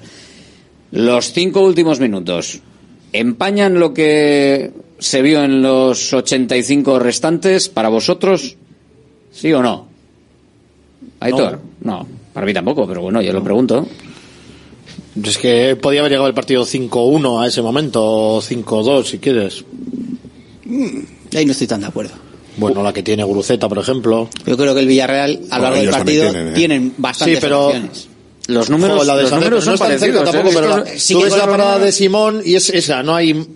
Al palo, La de del otro palo. palo, ¿no? La de, joder, la que saca Lecu está anulada por fuera de juego, pero igual. Bueno, o sea, pero eso es fuera de juego. Sí, pero eh, si no, echa- pero yo digo, voy si a las líneas antes, del bar, pero que voy igual. antes, al eso no sé en qué minuto fue, no recuerdo. Eh, me- 60 o una hora así. Pero es que ya para el 55 el Atlético podía, de 50 ya podía ir El problema es que con gol más a 0-1 favor. también podía haber ido 1-1. Sí, sí. O sea, que, que el Villarreal yo creo que tiene ocasiones durante todo el partido, pero lo que pasa es que no las mete, las mete al final. No creo que empañe el, el, el final, lo que sí creo que hace un poco más de justicia a lo que se vio en el, en el partido. Y Por bueno, ejemplo, luego el Atlético también, es que arriba se calzaron alguna de... Sí, de- sí, sí, ya sí, que pero- no he marcado, voy a ver si marco. Lo, lo comparo con el día del derby de Anoeta. Si el Atlético hubiera marcado dos goles en el 85 al 90, yo creo que hubiera sido más ajustado a lo que se vio en el partido, pero no hubiera sido injusta la victoria de la Real. Ni hubiera empañado Claro, absolutamente nada. Pues Gómez. Un poco, sí, bueno, ya con 2-3 Ya, era bueno, claro, el que final. porque Sí, no, tienes no. ocasiones. Sí, ocasi- lo- a lo que voy es que ocasiones el Villarreal tuvo, tuvo más el Atlético, pero el Villarreal Yo también. tuve la sensación general de que el partido lo había dominado y- y hasta el 85, incluso que le había metido un meneo serio el Atlético al Villarreal, pero luego te pones como hemos dado antes los datos con Green KW del, del, del partido y la posesión es desigual, pero bueno, al Atlético no le importaba eso, pero luego en lo que se refiere a disparos, a llegadas, tal, son parecidas. ¿Has mirado los disparos rechazados? Es que el Atlético igual tiró siete veces contra defensores del Villarreal, ¿eh? Pues en disparos parecidos. No sé, pero no, pero esos muchas veces no cuentan porque el balón avanza 50 centímetros o. Ah, bueno, o claro, disparos- no, no llega a ser Sí, disparo claro. fuera, claro. No, no, claro, Ni pero a igual va a portería, pero claro, hay 37 piernas. 17 disparos totales. A de mí lo que menos me gustó fueron algunas dudas que hubo en defensa en algunos momentos. Dudas por, no sé si falta entendimiento o, o que además Marcos les- no, no estuvo tan fino como en otras ocasiones mm, para atrás. Y luego algún desajuste ahí en el fuera de juego y demás, pero bueno, en líneas generales, pues por ejemplo la que le coge la espalda a Vivian en el pase de Gerard Moreno a Sordo Sí. creo que es. Ah, Hubo algunos de- pequeños desajustes. Eh, le falta un poco de contundencia a Paredes en la acción del gol de Sorlot. Bastante contundencia. Creo que ese es lo más. La lectura de los últimos no empaña. La, la lectura principal es los tres puntos, eh, ganar un rival directo. Yo creo que va a ser un rival directo. Y eso es lo principal. Ahora, la lectura de esos cinco minutos, afortunadamente las consecuencias quedaron en nada, que en un partido normal, igual hasta te la habían dado la vuelta, te habían quitado dos puntos, si no tienes una ventaja de tres goles. Pero es la bajada de tensión fue, bueno, preocupante. Fue, y, y, so- y ese segundo gol, yo creo que si le, se quejaban de falta o todavía hay gente que sigue falta, no sé. Yo creo que le deja en evidencia a Sorlot los problemas de paredes con, con delanteros de, de la contundencia del físico de, de Sorlot, ¿no? Tironcito de orejas que igual también viene bien. Yo Sí, creo que, que sí. es un ejemplo de la temporada del Atleti, ¿no? Que años atrás el equipo defensivamente pues estaba bien y ofensivamente nos, nos costaba y este año yo creo que está siendo al revés, que ofensivamente pues estamos viendo al mejor Iñaki Williams de yo creo que de su carrera.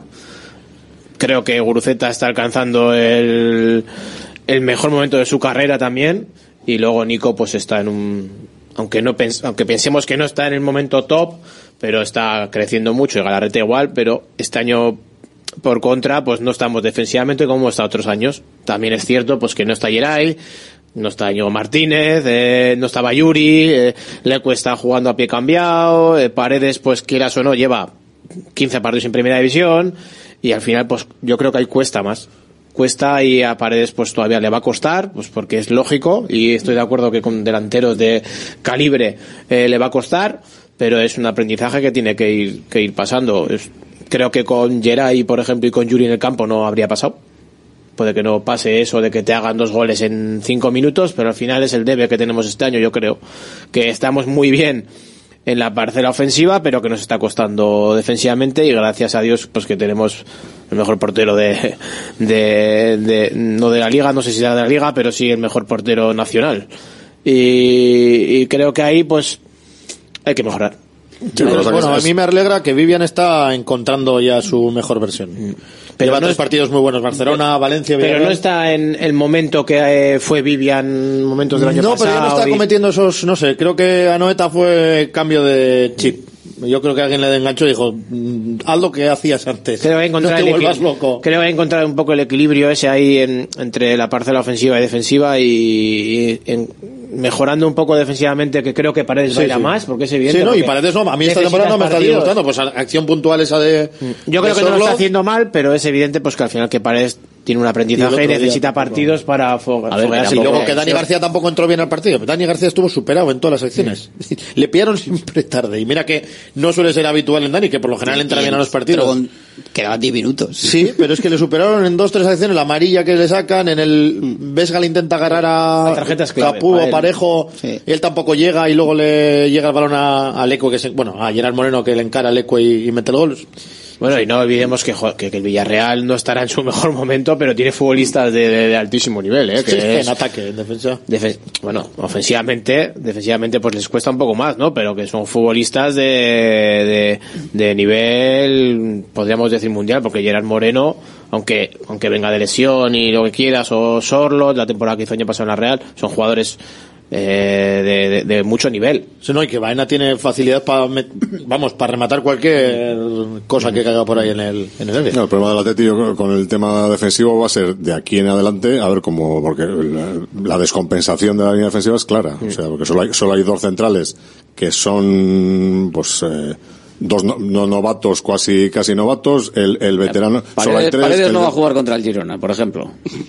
Pues posiblemente. Está una amarilla, ¿no? Pero Pos- una amarilla está. Posiblemente. Y Ruiz de Galarreta, a ver la solución depende de... cómo juegue el Celta de rápido por el centro del campo, igual tampoco. Hay que ver las soluciones que no van a dejar de ser parches. Es que el problema es de confección de plantilla y de descompensación de la plantilla. Entonces, bueno, pues tendrán que apañarse la mayor, el mayor tiempo posible entre, entre Vivian y, y Paredes, que no son dos centrales top, eso es así. O sea, son, son dos buenos centrales, pero no, no del nivel de Geray, que Geray a ver cuándo, cuándo vuelva a estar. El tema, pues, eh, Yuri, a ver no las jueguen cuando le toque, quién va a estar. O Yo creo que vamos a estar así toda la temporada, ¿eh? Que- Sí. Que, le veo mala, veo mala solución, más allá de que sí que Paredes tiene que evolucionar, Vivian que vuelva, o que vuelva, que por lo menos se tenga la continuidad, pero es que entre que la confección de la plantilla es escasa, en el- más que de la plantilla de, de la defensa, falta un central, eh, los, el resto son parches. Vimos a Prados, vimos a Nolas Quain, estamos viendo a Leco en el lateral izquierdo. Estamos viendo parcheando absolutamente todo. Y de aquí a final de temporada yo no veo una solución más que, bueno, pues que, que cojan empaque, que la estructura defensiva eh, se apañen, que Paredes siga creciendo y que, Que ya Simón cruzar siga- los que dedos, Simón siga que Simón igual. siga parando y que cruzar los dedos para que cuando vuelva Yeray, que Yuri no se lesione, eh, eso. Pero, Pero yo, yo creo que es un peaje que hay que pasar. Sí, sí, sí, sí. ¿Quién no tiene hay que otra. jugar? Paredes. A ver, y que- si falta, pues habrá que subir que a. Giluz o a De Luis. Y el peaje se hace eh, intentando que el balón no esté en tu campo. Que no todo el mundo- eh, al final de- nosotros, eso al es. final somos lo que somos y ¿quién va a tener que jugar cuando no esté él?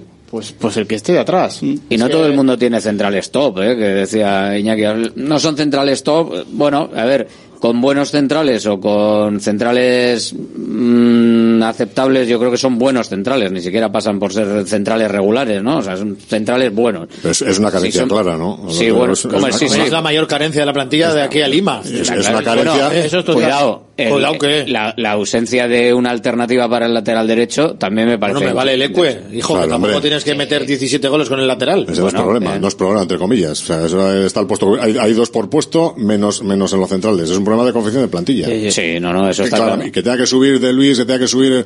Sí, No, pero digo que los eso buenos- es un parche. Sí, pero el otro día, por ejemplo, no lleva Aguiluz contra el, contra el Villarreal. y estuvo en puede, el banquillo puede estar to- puede estar tocado, puede acabo, acabó tocado el partido de Rubí porque me extrañó que le llevara al partido de Guecho Ya, y se quedara en el banquillo, banquillo. y jugara cero minutos y que le quitara el día de Rubí también. No sé si al final el bien. jugar en una superficie un poco rara igual eh, a otro, tenía alguna no carga. sé. Sí, yo pero- diría que para subir a otro central del Athletic tenemos a alguien que comparte categoría. Yo les veo, me gusta lo que le veo a, a De Luis y a Imane, pero creo que muy verdes para. Ah, no, que Cuñavita también está. Pero, Pero yo les veo verdes. Pero con los dos centrales que tiene el Atlético ahora mismo, esperando que, que Geray todavía le queda, le queda tiempo por delante, bastante, pero bueno, pues de aquí hasta Navidades, eh, por lo menos hay que tirar con lo que hay. Sí, sí, sí, Yo- están. Que no es por. Pero No, no, sí están. Pa- Paredes ha estado con problemas Ah, de sí, sí, no, esta no. semana. Está a una tarjeta. A una tarjeta. O sea, hay que tener alternativas. que realmente con esos, con esos dos, si estuviesen y con Unai Simón en el momento en el que está, yo creo que esa zona entre los tres sí tiene un nivel aceptable. A ver, no tienes un central top, o sea, no es Geray Íñigo Martínez No en puedes sus poner el mismo saco los centrales del portero. El portero puede hacer milagros, pero... El problema es que no hay un central No, zurdo. ya lo sé, pero tú si tienes un portero peor, pero tienes a un Geray Íñigo Martínez, los dos en su top, igual es que no le llega No, pero tienes el portero igual que no es, le llega que- ninguna. tienes el portero que es cojonudo. Pues por eso, Pues, pues- olvídate del portero. El pues problema son entonces- los centrales, que no les juntes. Pero que puede, no, puede el problema son los centrales. Que les puede llegar alguna, dos, le puede llegar alguna al portero porque Pues algo han hecho mal, Miquel. González y Ernesto Valverde, pues algo han hecho mal y no pasa nada. Hombre, que no hay. Porque centrales, cuando te dicen claro. que está contento con lo que tiene, pero has intentado fichar a Íñigo, a, bueno, Bueno, primero que se te quede Íñigo Martínez, Intentar, luego intentar. que Laporte, que se ha estado cerquísima, y luego que si lo has intentado con Azpilicueta e incluso con, A ver, con Hugo que- re- pues no digas que estás contento con lo que tienes. Hay que redefinir la palabra intentar, no ¿eh? es- de todas maneras. No, yo, Pero- creo, yo creo que se firma John de Luis y Ayman precisamente por eso, porque no hay centrales zurdos. Y John de Luis está haciendo, creo que es un central de futuro, ¿eh? no sé si para llegar a primera división, pero creo que está en un eso nivel es una apuesta de ya no- futuro. no- de sí, sí, de futuro- de dos años, un año o dos años, tranquilamente, sí. Pero La- es que no hay, no hay centrales que pueda firmar el Atleti hoy en día. Zurdos ninguno. Y centrales, pues te vas a mm, 20 millones de euros, David García, ¿no? Con los ojos cerrados. Y Hugo Guillamón, que no está actuando ni en el ¿También eras de Valencia. decía de pagar por Carricaburgo o no? Guillamón, El lobo del Baztán, es que yo quiero una delantera, el lobo del Baztán con el búfalo de Guernica. Es que eso me- no, sería lo me refiero a que no hay, que tienes que tirar del Bilbao Atleti y, y- y, oye, que hay que tirar del Bilbao Atleti, que para eso somos el Atleti y Paredes está jugando ahí viniendo del Bilbao Atleti. No, no, puede jugar. Como Leque. vino Vivian, que fue Sí, un sí, año a sí. Miranda a hacer la mili, Sí, como lo dicen. del- y- lo del Ecue de central izquierdo. Lecue de central izquierdo. ¿Por qué no? Lo decía un oyente mira, el otro día. Tiene pareció- muchas cosas buenas, pero precisamente la intensidad defensiva no es su El fuerte. día de pues, Girona hombre, el año lo pasado creo que acaba el partido de central. Yo creo que un día- y con unas circunstancias muy muy raras. Un día se le escapa a Valverde, creo que en rueda de prensa, que Yuri. No, sí, ya lo dijo el año pasado y central luego zurdo. lo volvió a decir. Lo viene Es que, diciendo, claro, pero no le ha puesto todavía en ningún Ya. momento. ¿eh? Y- Siempre pero- apuesta por otras cosas. Pero también cuando ha tenido la oportunidad de ponerle, que creo que es ahora, ha estado lesionado. ha estado lesionado. Yo creo que no le va a poner de central zurdo. Yo creo que vas a ver más pronto que tarde de central zurdo. A Yures, ¿eh? Yo creo que si Paredes tiene la cuarta amarilla y Yuri Juega está Yuri. recuperado, juega Yuri de izquierdo. Bueno, De bueno. Contra el Girona. Lo malo es que es el central izquierdo, claro. Si fuese el central derecho, te pone ahí a un Dani García o a cualquier otro. y- No, que no, yo creo que eso le da un poco más igual. Sí. Sí, sí. No Hombre, ve a no- Dani García. no me- ahí. Para Ya lo quitar- intentó el año pasado en un Sí, pero para quitar, al central, para quitar al central zurdo, que encima estás como a pie cambiado y un poco raro para la salida de balón, no es lo mismo poner a Dani Pues García. tiras barrazos a- como contra el Villarreal. La alternativa, la, la alternativa es, en Yuri enti- o- entiendo que es. Yuri Nolascoain, pero tampoco sé Pues no sé quién estuvo más flojo, si Paredes en el gol de Sorlo o Nolascoain contra el chaval aquel que metió el gol el día del Rubí. Mm. Creo que creo que gana Paredes aún así, ¿eh? Porque Visibao, Asier Ruiz, hola, ¿qué tal? Muy buenas. Ah, Alberto, buenas. La gente está pendiente de cómo poder cambiar, cómo poder mejorar ese cuarto de baño. Y además no quieren pagar mucho al mes. ¿Qué es lo que pueden hacer, Asier? Pues mira, lo tienen muy sencillito eh, y cada día además lo repetimos, ¿no? Pues pueden conocer mediante Visibao, mediante ese presupuesto gratuito y mediante ese asesoramiento que damos a domicilio en su propio baño para hacer in situ eh, cómo podemos construir o cómo podemos reconstruir ese cuarto de baño y, y conseguir un sitio cómodo, placentero, ergonómico, de tal manera que con una sola llamada en el 900-264-188, pues nos dicen a qué hora podemos pasar por su domicilio, pasamos por allí, Alberto, les enseñamos nuestros productos, les explicamos cómo nos llevamos esa vieja e incómoda, peligrosa bañera, cómo instalamos nuestro plato de ducha de resina mineralizado para que no haya ningún tipo de resbalón dentro del mismo, cómo lo acompañamos de esa mampara para que genere profundidad y al mismo tiempo también seguridad y frene cualquier tipo de fuga de agua al resto del cuarto de baño. Y a partir de ahí, pues como el presupuesto es gratuito, ya saben de qué manera pueden convertir su cuarto de baño en uno de los sitios más placenteros del hogar, Alberto. Y con seguridad y además con esa imagen que se puede conseguir haciendo el cambio de esas antiguas bañeras y esos antiguos platos de ducha por eh, la nueva versión, la moderna versión de cuarto de baño, de esa zona del cuarto de baño que coloca Visibao. Eh, ¿Por qué y qué es la resina mineralizada? Pues bueno, yo entiendo que es un producto hoy en día necesario. Necesario porque sigue habiendo gente que tiene resbalones, que, que se ducha de manera incómoda, que tiene miedo a tener esa pequeña caída o esa gran caída y es necesario desde nuestro punto de vista porque nuestro material es de resina, como bien comentas, Alberto, totalmente antideslizante, es un material un tanto rugoso que lo que hace es una especie de protección para que los pies no se deslicen en contacto con el agua y luego aparte es de muy fácil limpieza, es muy duro, es muy difícil que el plato se, se agriete, se rompa porque es de, extrema calidad. Y luego nuestra mampara, pues bueno, es el complemento perfecto, primero para generar esa profundidad, y segundo para estar protegido dentro por si hay cualquier tipo de desvanecimiento. La mampara me va a proteger para que no me golpee con nada del cuarto de baño y luego fuera pues va no va a permitir que se filtre nada de agua de tal manera, Alberto, que conseguimos seguridad total. Y si luego, como dentro del presupuesto, como tenemos esa gran financiación hasta cuatro años sin interés y sin recargos, pues se pueden ir haciendo, presupuestando para ver el final estas modificaciones para generar espacio, pues de los sanitarios, el inodoro, el bidet, un nuevo mueble pequeñito que no ocupe tanto espacio. En definitiva, generar un espacio eh, prácticamente que parezca diáfano, donde el camino hacia la bañera, hacia, la ducha, hacia el plato en este caso, se vea claramente sin ningún tipo de obstáculo para disfrutar nosotros, toda nuestra gente, mañana y el resto de nuestra vida, Alberto. Plato de resina mineralizada en la nueva ducha con eh, arras de suelo eh, sin tener que tener ese, ese escaloncito que seguro que hay muchas eh, duchas, aunque sean duchas que, que hay ahora, las bañeras ni te cuento, y con la mampara de seguridad para que no haya ningún problema y con esa financiación de Visibao hasta cuatro años que puedes tener para pagar la reforma. Y como acabáis de escuchar con Asier, podemos irlo ampliando eh, Asier a lo que quieran del cuarto de baño. Incluso, bueno, si quieren salirse, si, si, quieren salirse a la cocina también, pero eso es otro cantar. Pero del cuarto Bueno, de baño podemos ir ampliándonos. algún tabique ya hemos echado también abajo y hemos puesto, en- eh, hemos eh, juntado eh, mediante algún tip- tipo de separación, hemos juntado el baño con el salón, con una pequeña separación, pero sí que es verdad que, como tenemos esa financiación hasta cuatro años y se puede financiar la totalidad y no es necesario entregar cantidades importantes, pues la gente se está aprovechando, Alberto, aprovecha para hacer ya eh, más cambio, ¿no? Y dejar el cuarto de baño perfecto y con esa cuota tan sencilla, una cuota que siempre va a ser la misma durante los próximos cuatro años, pues al final es una forma de hacer ese cambio, de hacer esa, esa necesidad que hay desde Visibao, creemos, en los cuartos de baño de toda Vizcaya y conseguir abonarla cómodamente y por lo general la gente lo abona sin ningún tipo de problema. Es una financiación para todo tipo de bolsillos. Recordamos el número de teléfono, cuál es y a qué número de teléfono hay que llamar para que Asier se presente en el cuarto de baño y para que estés ahí con los clientes. Venga, pues es un teléfono gratuito, 900-264-188. Repetimos, 900-264-188.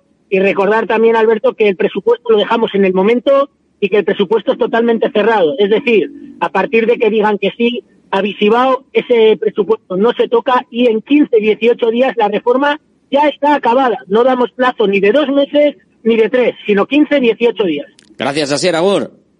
A ti, Agur. Directo Marca Bilbao con Alberto Santa Cruz. Con la tribuna del Atlético abierta hasta dentro de un ratito, que me quiero pasar también por Sestao, con Iñaki Benito, con Aitor Martínez, con Alain Alonso y con eh, Nick Carrillo y con la perspectiva de un Atlético europeo con los mismos puntos de la temporada pasada y estamos casi en el test semanal de sensaciones con respecto al, al año pasado. Yo creo que estamos todos, indica, tan pendientes de cuándo va a llegar el sopapo del bajón después de la ilusión previa al mundial que estamos todo el rato pues lo vemos mejor lo vemos igual que, que ¿Qué hay? ¿Qué sensaciones? ¿Qué, ¿Qué, lucecitas vemos? ¿Vemos de alerta? ¿Vemos de fosforito? ¿Qué vemos? Yo es que veo, a pesar de que los números del año pasado a estas alturas todavía eran similares, yo es que veo de este equipo que es más fiable en, en líneas generales. A pesar de que defensivamente igual lo que hemos dicho antes, igual está un puntito por,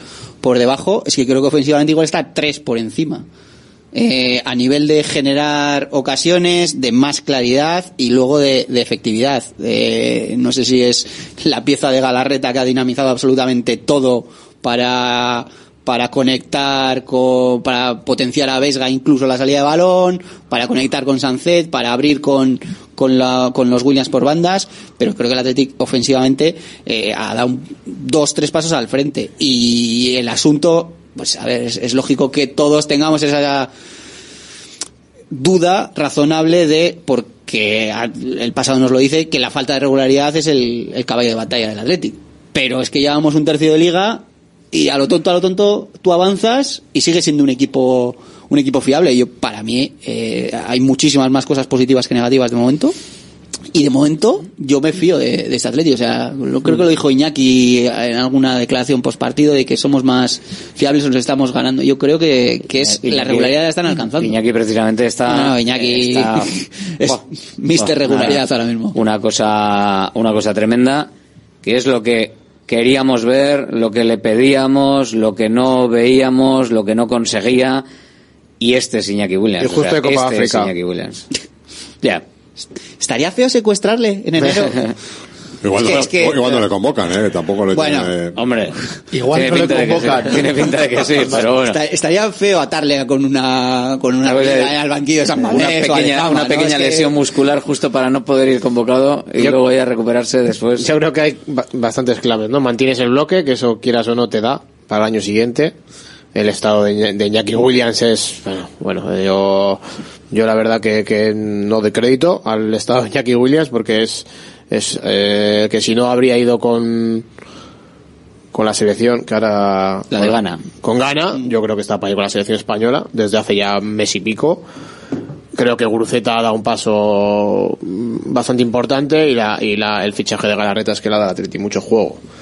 Y luego también, pues que, bueno, sí se ha metido el Girona ahí arriba, pero el Sevilla y el Villarreal es que están en un mal momento. Entonces, todo hace indicar a que, a que estamos ahí, a que estamos cerca de este año por fin eh, conseguirlo, pero nos hace dudar los últimos años que siempre que hemos estado ahí, pues eh, siempre ha venido algún partido que... La cosa es mantener este nivel, ¿no? Sí. O sea, yo creo que es difícil, ¿eh? Es difícil, ¿eh? este nivel que tiene el Atlético ahora mismo, yo creo que le da. Sí, Sin no, más, con este nivel, los demás, 100%. los demás tendrían que ir a un nivel ya de recuperar con respecto al Atlético, como esos equipos que has mencionado, ¿no? Sevilla, Villarreal. Yo creo que con este nivel le da al Atlético. 100%. Bajar, subir, o sea, el nivel este. Perder algún partido, empatar, tal. La cosa de la duda siempre está en si va a No, poder pero han mantener puesto el fin a una mala racha contra un rival peligroso como es el Villarreal. Peligroso porque genera mucho, ya lo viste, atrás son unos fletes, pero generan mucho. Venía con dudas y bueno, pues un equipo con pegada eso siempre le puede hacer más más peligroso porque si marca pronto se pueden crecer. Lo hizo el Atlético, entonces pues hay eso que salió ganando. A mí el partido de Iñaki Menes tampoco me pareció especialmente al nivel de otros de esta temporada. No le vi tan fino, o sea, vi, bueno, así lo reflejé en las notas, vi a otros jugadores mejores, su hermano, Sancet, Galarreta, incluso sin haber marcado el partido en líneas generales de Guruceta me pudo llegar hasta a gustar un poquito más. Eh, y, y bueno, pues sin estar el mejor Iñaki, pues mete tres goles, Esa también es otra que Sánchez. Pues entonces, eso te da mucho. Eh, le han cortado las dos expulsiones el, El ritmo, el sí. ritmo y cuando coja su nivel óptimo y más entre equipos que defiendan con Capú y Parejo Bueno, eso- eso campo. de que Porque defiendan, sí, igual- bueno, igual lo tienes que poner entre bueno, comillas, que eh, que tengan en el campo, vale. a este, porque cada vez que recibía cada vez que recibía de, de Galarreta pues que les hacía un destrozo. Se daba una vuelta genial y siempre, bueno, Es fíjate. que les hacían de tu- contra el Valencia, al Atleti le costó al inicio, porque no encontraba a Galarreta a Sánchez. En los 15 minutos en los que lo hizo, no fue mucho más, también hay que decirlo, le pegó un baile curioso al Valencia. Luego sufrió y tal, pero en el rato en el que se entienden junto con Vesga, esos tres, eh, es otro Athletic. Y ahí eh, sumas a Guruceta la ecuación.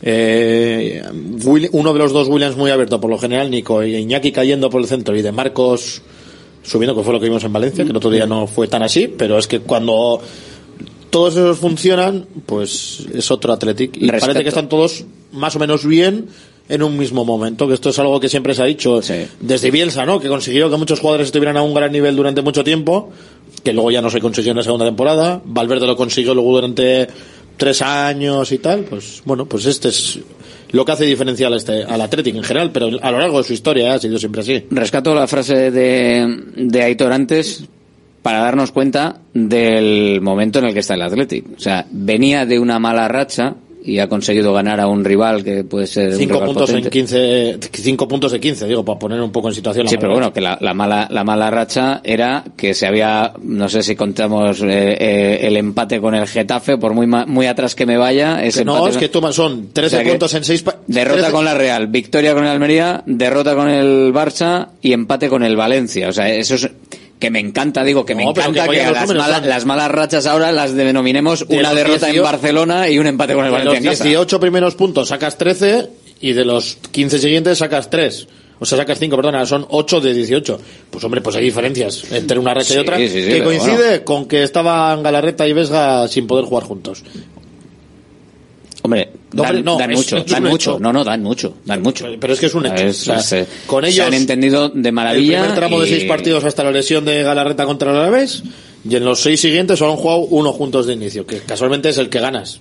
Sí, pero bueno, que eso, que al final, que a lo que iba es que me encanta que hablemos de malas rachas, que es objetivamente así, pero una racha cortita y tampoco tan mala. O sea, en general, ¿no? O sea, quiero decir, o sea, has perdido con la Real Sociedad y con el Si Barcelona. tus malas rachas a lo largo de la temporada son así, estás en Europa. Totalmente, por eso, a eso me refiero. Sí, sí, sí. Si, so- si te duran cuatro o cinco partidos Sí, y no ganas que tener alguno... las buenas como la que has tenido al principio. Sí, claro, claro. Pero si, eso, si tus malas rachas consigues ganar algún partido, puntuar, te quedas con 10 y, y lo rascas o el empate de Valencia, bueno, o sea, sí que es una mala racha, obvio.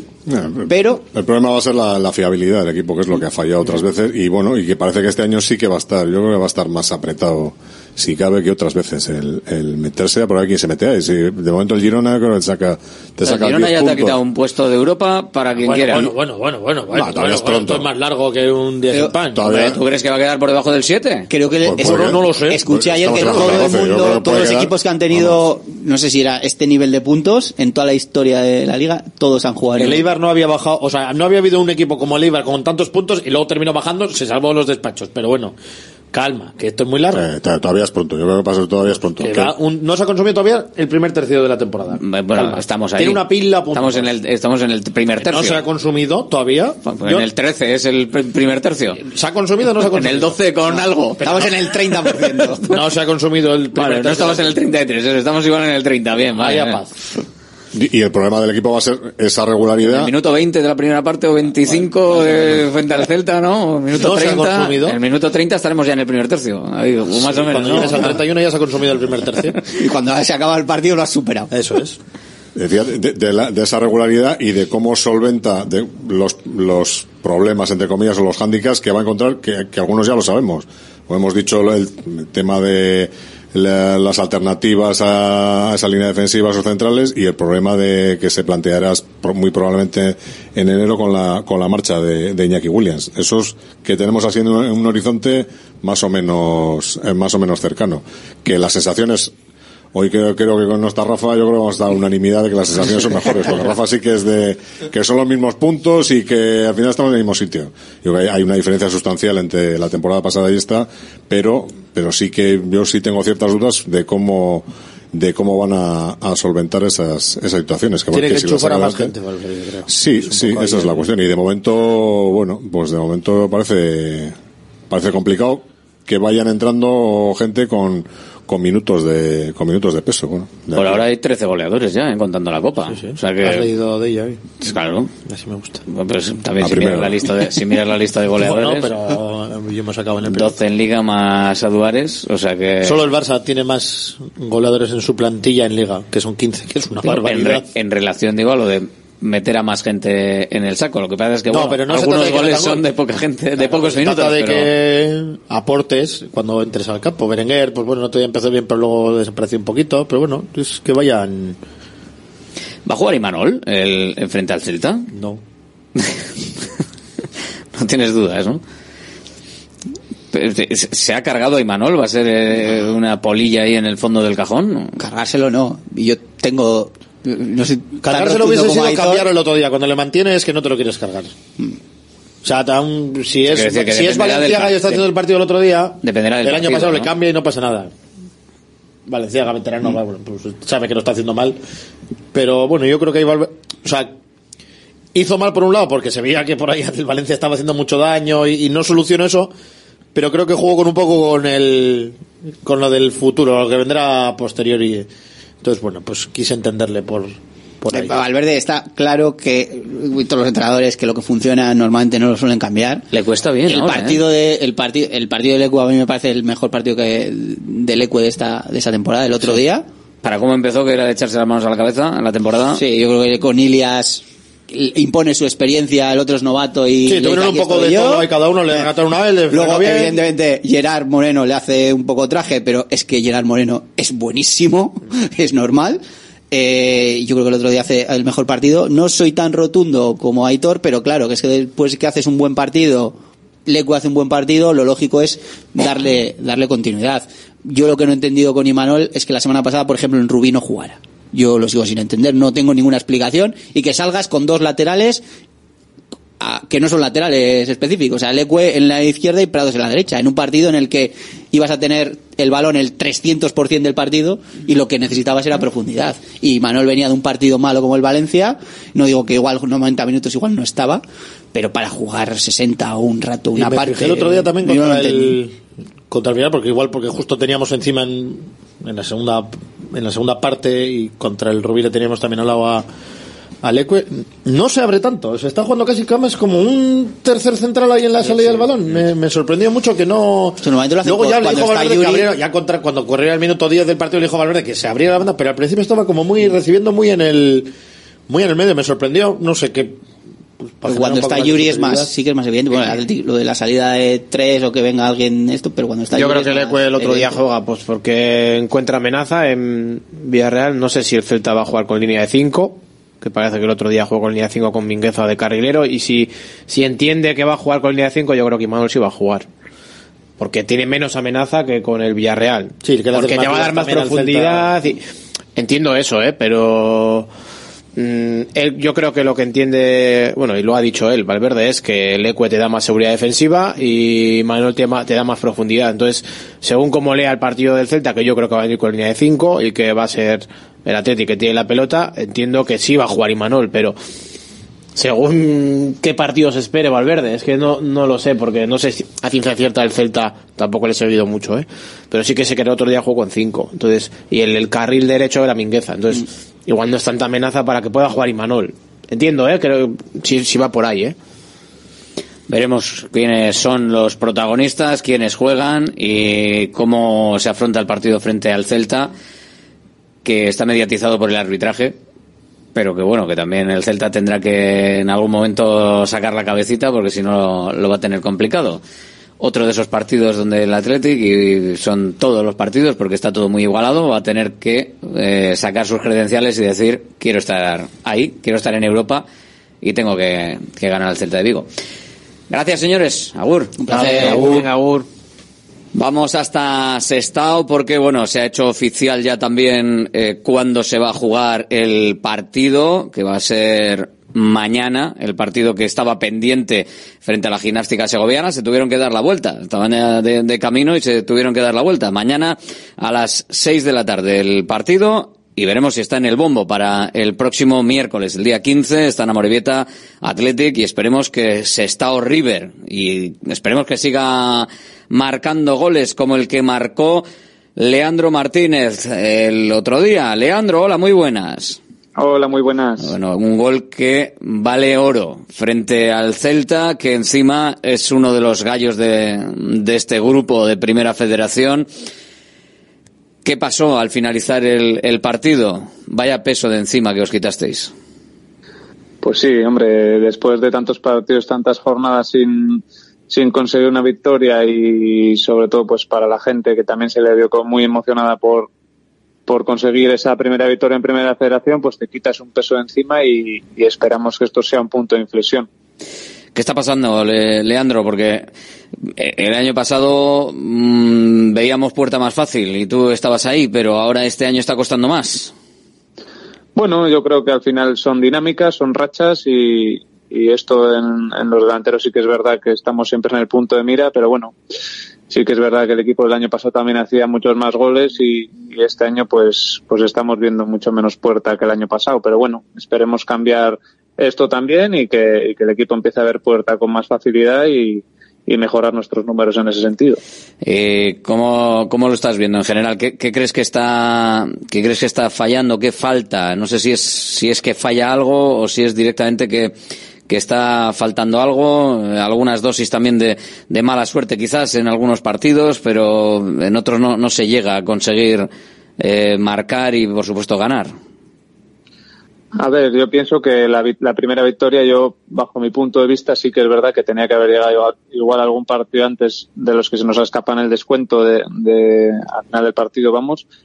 Pero bueno, no, las circunstancias del fútbol es que el partido dura 95 minutos y, y se nos escapa por, por culpa nuestra, no por, no por otra cosa. Entonces, al final, pues bueno, pues esta, esto ha tardado, pero sí que es verdad que el otro día en las llanas se vio un equipo que, yo creo que si, hacemos las cosas como el otro día va a ser muy difícil ganarnos, sobre todo en las llanas y, y luego fuera de casa, pues la espinita también que tenemos pendiente de mejorar un poco los números fuera de casa. ¿Qué supone para ti? Ya lo has comentado un poquito, pero al final los delanteros estáis en el, en el punto de mira. Eh, claro que no entren goles, vale que es labor de todo el equipo, pero eh, también para ti qué supone, porque al final no estabais marcando y tú no estabas viendo puerta tampoco. Entonces, eh, ¿qué, ¿qué, es lo que supone para ti? Bueno, te liberas un poco de esa sensación de, pues sobre todo, sobre todo a mí lo que lo que me reconforta es el trabajo. Al final tú trabajas mucho para conseguir objetivos y, y el, primer, el principal objetivo de un delantero siempre es marcar goles y al final pues cuando cuando consigues hacerlo ya por primera vez pues te quitas un poco ese peso encima y, y esperemos que esto lo que te he dicho antes sea un punto de inflexión tanto pues para ver más puerta el equipo globalmente y, y, para cambiar la dinámica de victorias, pues empezar a, enracharnos y, a ver si esto cambia ya una vez. Puede haber eh, tenido el, equipo en general, ¿eh? de, no sé, de, voy a meter a todos, desde la estructura, al cuerpo técnico, a los jugadores. Eh, ¿Podéis haber tenido una sensación de sorpresa hasta cierto punto al entrar en Primera Federación, eh, sabiendo que podía ser otra categoría diferente a Segunda, pero hasta cierto punto tener ese esa sorpresa, ese ver que, joder, que todo es más difícil, más grande y que, que hay que dar todavía más? Pues a ver, yo creo que hay mucha gente pues que sí que es verdad que se ha sentido sorprendida por el nivel de la categoría, pero bueno, yo soy una de las personas que venía avisando que, que ya había vivido lo que es esta categoría hace dos años en la balona antes de venir al River y, y sabía la, dificultad que tenía y a mí en ese sentido no me está sorprendiendo, pero sí que es verdad pues que, que nos ha costado bastante pues amoldarnos y acomodarnos a, a la categoría y, y, sí que es verdad que ese peso pues pues le hemos sufrido de, de ser, vamos a poner entre comillas, novatos en esto. Porque ¿cuál es, cuál es el salto? Hay quien dice que es el mayor salto en las categorías eh, nacionales de, de fútbol. El de primera bueno, a segunda, sí. segunda a primera, incluso más que de primera federación a, a segunda, o sea, en salto de categoría que, que, puede ser uno de los mayores saltos, si no el mayor.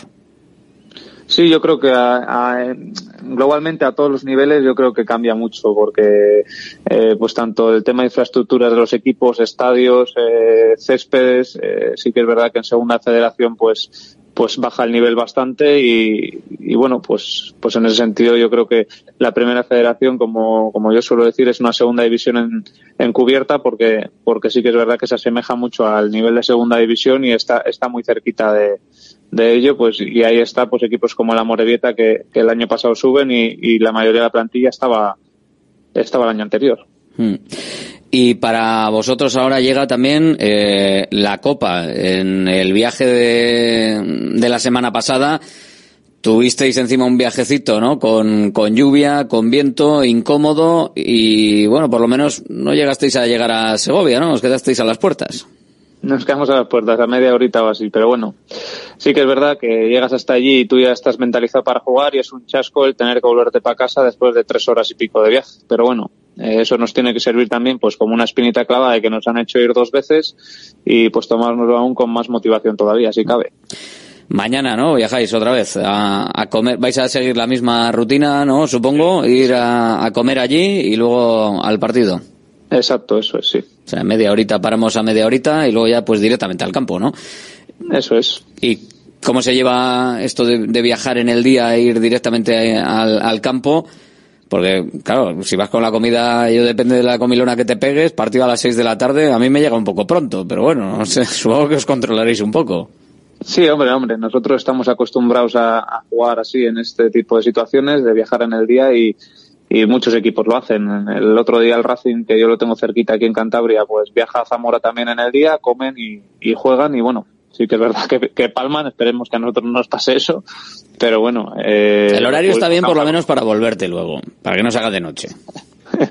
sí, hombre, mejor, mejor a las seis que a las siete que estaba así. Sí, ¿no? a las seis está, terminas a las ocho, no hay prórroga, se clasifica ese estado, todo bien. Bueno, eso sería lo ideal. Todo bien. Además, por la to todavía quedan unos unas plazas todavía quedan unas plazas para que pueda tocar algún primera ¿eh? en el sorteo o sea que alguno creo sí, que creo todavía que hay, creo que hay 15 primeras y si, si no pasa nada con el caso del Granada serían 15 primeras y han pasado 11 de de inferior categoría. Entonces quedarían cuatro plazas, pues que bueno, pues se está, se está River Athletic. Yo estoy viéndolo ya, estoy visualizando el Sestao Atlético otra vez la tercera vez que jugaría ya contra ellos. Sí, eso, eso, eso sería una buena noticia, porque al final, si jugamos contra el Atleti, será que hemos pasado contra la Segoviana.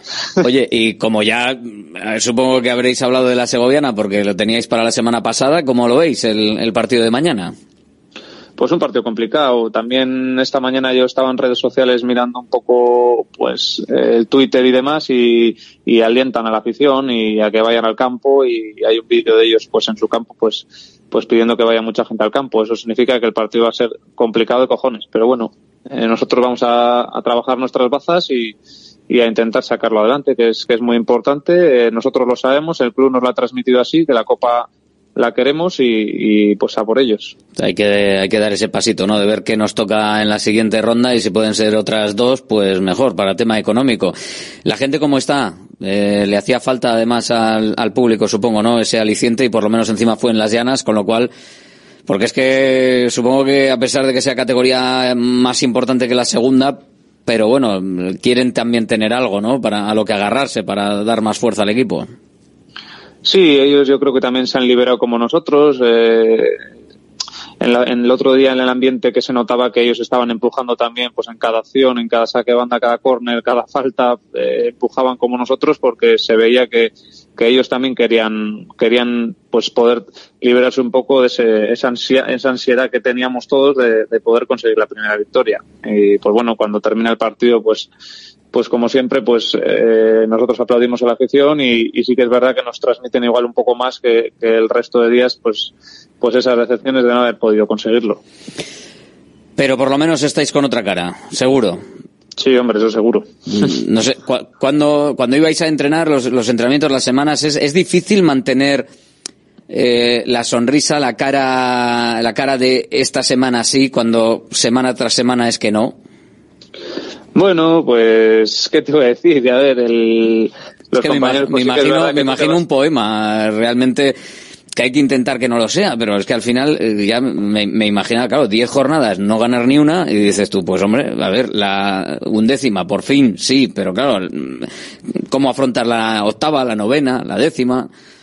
No, uno, nosotros llegamos pues a principio de semana sí que se te hace un poco más complicado porque lo tienes muy reciente, pero conforme iba avanzando la semana pues el equipo se va mentalizando otra vez. Sí que es verdad que el no ganar pues te hace igual un poco más pequeñito y, y en vez de creerte pues el futbolista que eres te vas haciendo chiquitín, pero bueno, eh, es con lo que tenemos que trabajar y, y, lo que tienes que tener encima. Al final hay un equipo rival que está enfrente, que también hace las cosas bien y, y le tienes que ganar. Entonces, si no te crees mejor que él, mal vamos. Y yo creo que ha sido el, el pasito que hemos querido este fin de semana y lo que hemos lo que hemos trabajado pues es eso un poco pues creernos mejores que ellos y, y que les íbamos a ganar y, y bueno, pues yo creo que con esa confianza en uno mismo, pues es, es, con lo que hemos conseguido lograr la primera victoria. Qué bien explicado. Tema de las dinámicas y en los delanteros, además, eh, pues más, ¿no? Así que ahora que hemos abierto la lata, Leandro, a seguir, ¿eh? A darle a caña. Seguir. Eso es, eso es. A ver si mañana empezamos a meter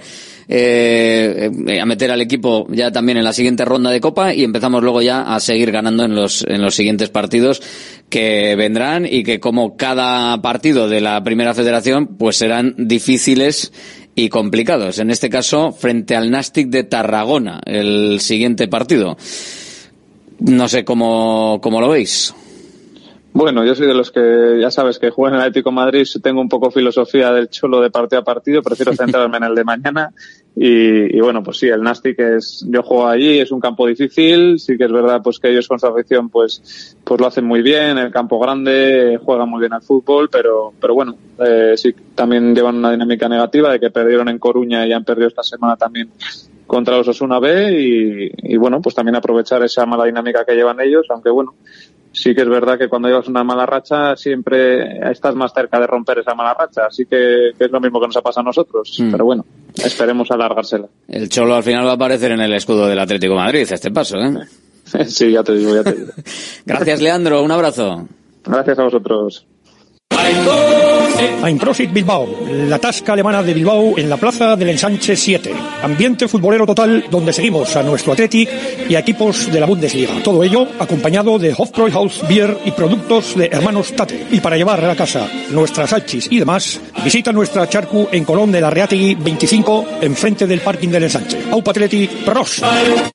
La luz cada vez es más cara y en Green KW somos especialistas en autoconsumo solar, instalaciones llave en mano para empresas, industria, pabellones, centros educativos, más de 2.500 instalaciones realizadas. Visita greenkw.es o llámanos 900-818-405. Green KW, abarata tu energía.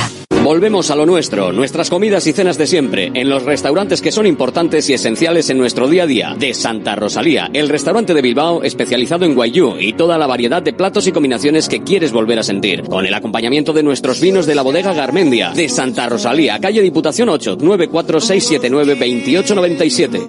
GNG, tu taller de confianza abre 24 horas desde gng.es. También te damos presupuesto de mecánica o neumáticos, consejos, cita y todo lo que necesites por WhatsApp en el 607-232-595. Servicio mecánico completo de turismo y camión en Euskadi y Cantabria. GNG, tu taller de confianza. Consulta tu centro más cercano en gng.es. Centro UNEVI, centro de fisioterapia avanzada con técnicas ecoguiadas en tendones y nervios, osteopatía, podología, nutrición y entrenamiento personalizado, con actividades complementarias como yoga, gimnasia de mantenimiento o pilates. Centro UNEVI, en Grupo Loizaga 3, Baracaldo, teléfono 944997205, WhatsApp 609451668, también en centrounevi.es.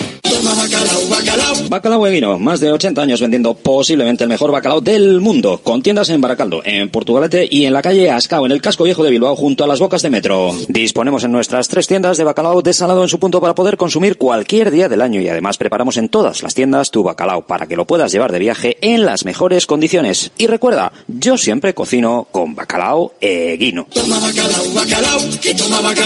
Patrocinador oficial del circuito de ranking de golf del Palacio de Urgoiti.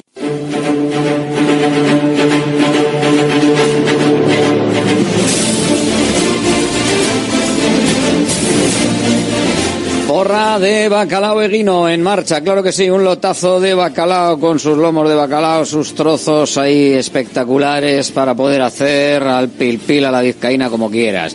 En bacalao eguino, con bacalao eguino, sí señor.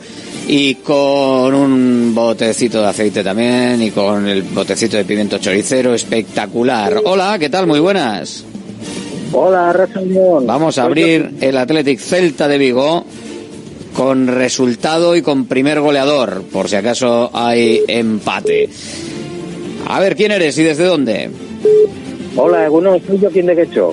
Joaquín desde Guecho. ¿Y el resultado cuál va a ser? El resultado 1-1, gol del chaval, de Nico. Gol de Nico. Hay muchos chavales en el Atlético, hay que especificar. Gracias, Joaquín. Agur. Hola, muy buenas. Hola, ¿quién eres? Soy Borja de Leyoa. A ver, Borja desde Leyoa, que se oye bajito. Borja, resultado.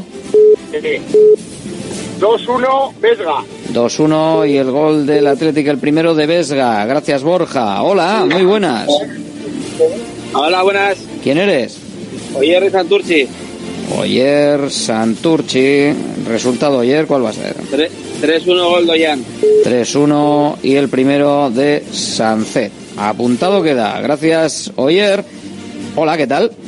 Opa, León. Arracha León. ¿Quién eres? Aitor del casco de Bilbo. 5. Aquí apuntamos y Aitor desde Bilbao. desde el casco viejo. Apuntamos que casco viejo. Venga, el resultado, Aitor. 3-0 Iñaki. 3-0 y el primero de Iñaki que está absolutamente espectacular. Venga, perfecto. Gracias, Aitor. Hola, ¿qué tal? Muy buenas. Muy buenas. David de Portugalete. David desde Portu. ¿Y el resultado cuál va a ser? 3-1 Sancet. 3-1 y el primero de Sancet. Venga, perfecto. Apuntado queda, David. Gracias. Hola. Hola, buenas. ¿Quién eres? Soy Edu de Derio. Edu desde Derio. ¿Y el resultado, Edu? 1-0. 1-0 a favor del Athletic. ¿Quién marca el gol de la victoria? Iñaki. Iñaki. Venga, pues apuntado queda. Gracias, Edu. Venga. Desde Derio. Hola, buenas. Hola, buenas ¿Quién- tardes. quién eres? Eh, José de Baracaldo.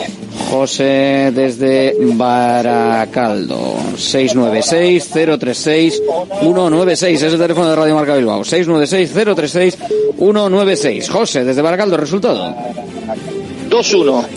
2-1. Un lote de bacalao de guino en juego. Si hay empate, por si acaso, primer goleador. Sancet. Sancet. Si hubiese más 2-1 con Sancet, pues sorteo. Si hay un 2-1. Gracias, José. Desde Baracaldo. Hola. Hola, hola.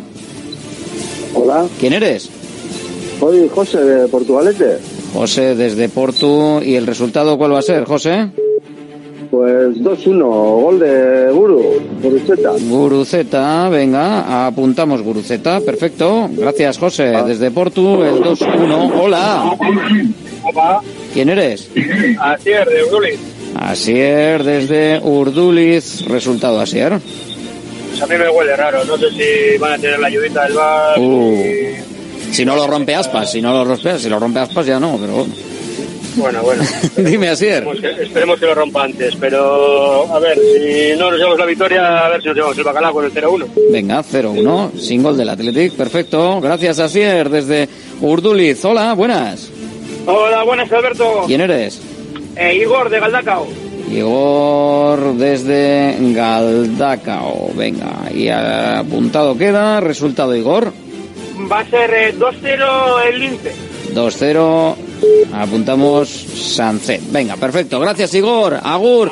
Nos vamos. Llega Yanela Clavo con el Cuídate. Mañana más. Hasta mañana. Nos escuchamos. Una y cinco. Agur.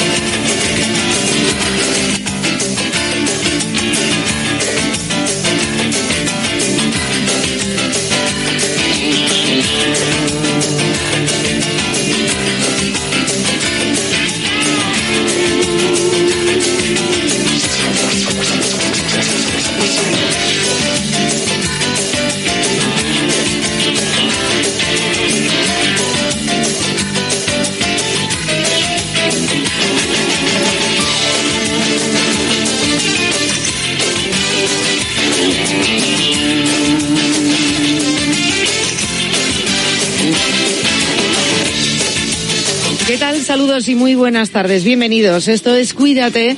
Hablamos de salud en Radio Marca, sí, de salud y deporte, de cuidado y autocuidado, de prevención.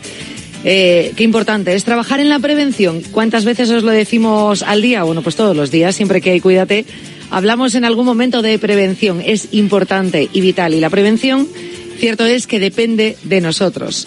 Cada día a las 3 de la tarde, pues con nuestros invitados, nuestros colaboradores, intentamos que esto, este mensaje llegue y de una manera clara para que de una vez por todas actuemos, porque es importante modificar hábitos de vida que nos alejan de la salud y que por supuesto no nos ayudan en absoluto a prevenir enfermedades. Y en muchísimos casos, y así lo comprobamos cada día, en muchísimos casos, en muchísimas enfermedades, se podrían haber evitado o se podrían haber afrontado de una manera distinta, incluso los tratamientos eh, podrían haberse llevado mejor si nuestro cuerpo está más preparado, hubiese estado más preparado. Es muy importante darle las armas suficientes para pelear con las enfermedades, contra las enfermedades cuando aparecen, pero por supuesto alejarlas. Cuanto más, mejor. Y de eso se trata Cuídate y de eso hablamos siempre aquí. Y yo creo que es algo que, que va calando poquito a poco en la sociedad porque nada tiene que ver el autocuidado o cuando empezábamos a hablar de ello hace unos años, a día de hoy, ¿no? Cada vez tenemos más claro qué es lo que tenemos que cambiar. Sabemos o podemos identificar qué es lo que no funciona o qué es lo que hacemos mal. Luego ya tenemos que poner de nuestra parte y tenemos que esforzarnos por cambiarlo, por modificarlo, por evitar o eliminar de nuestra vida eso que no nos conviene. Y hay muchas cosas que no nos convienen. Si hacemos un examen de conciencia, si nos ponemos a apuntar todo tal cual, seguro que veremos cosas que podemos suprimir.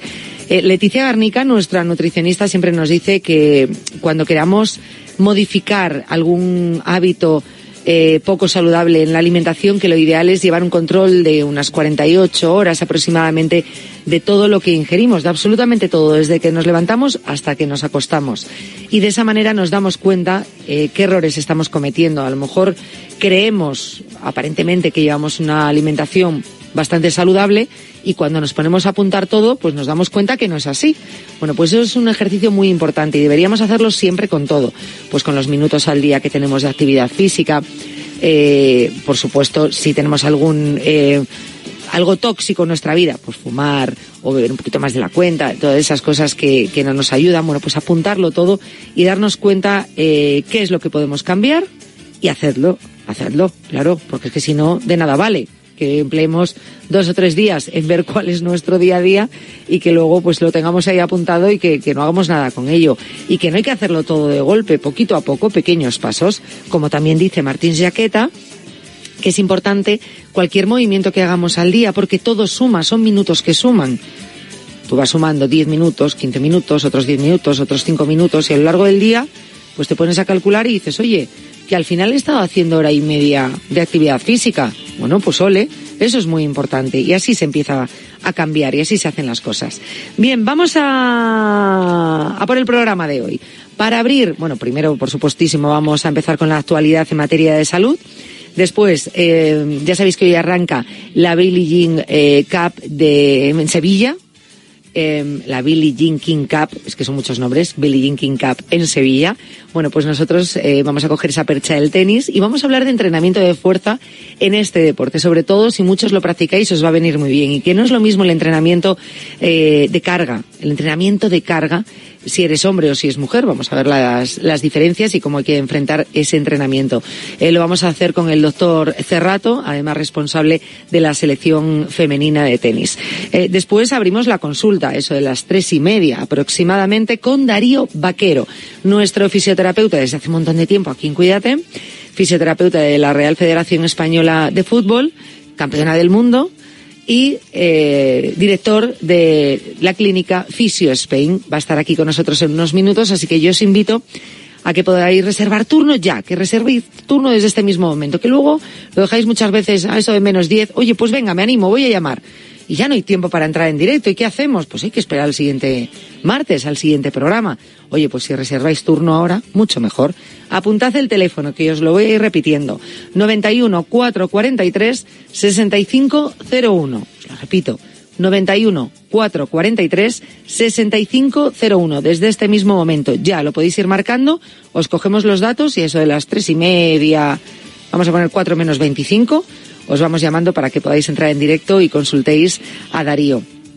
Si tenéis molestias, tenéis dudas, eh, queréis prevenir, eh, prevenir lesiones, que también se puede prevenir lesiones en la consulta del fisioterapeuta, si estáis en la recuperación después de pues, o una intervención o, estáis en plena recuperación de una lesión y queréis saber si podéis hacer un poquito más eh, vosotros en casa para ayudar a que esa rehabilitación sea correcta y, y, más o menos pues planificada en el tiempo.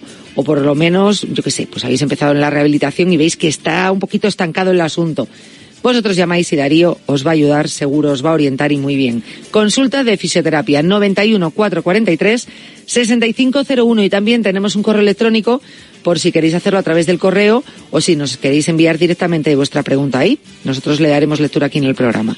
Cuídate arroba radiomarca.com. Cuídate arroba radiomarca.com. Comenzamos el programa de hoy. Vamos a hacer un repaso enseguidita, en unos segundos, repaso de la actualidad en materia de salud. Comenzamos. Cuídate. Marcador europeo es historia.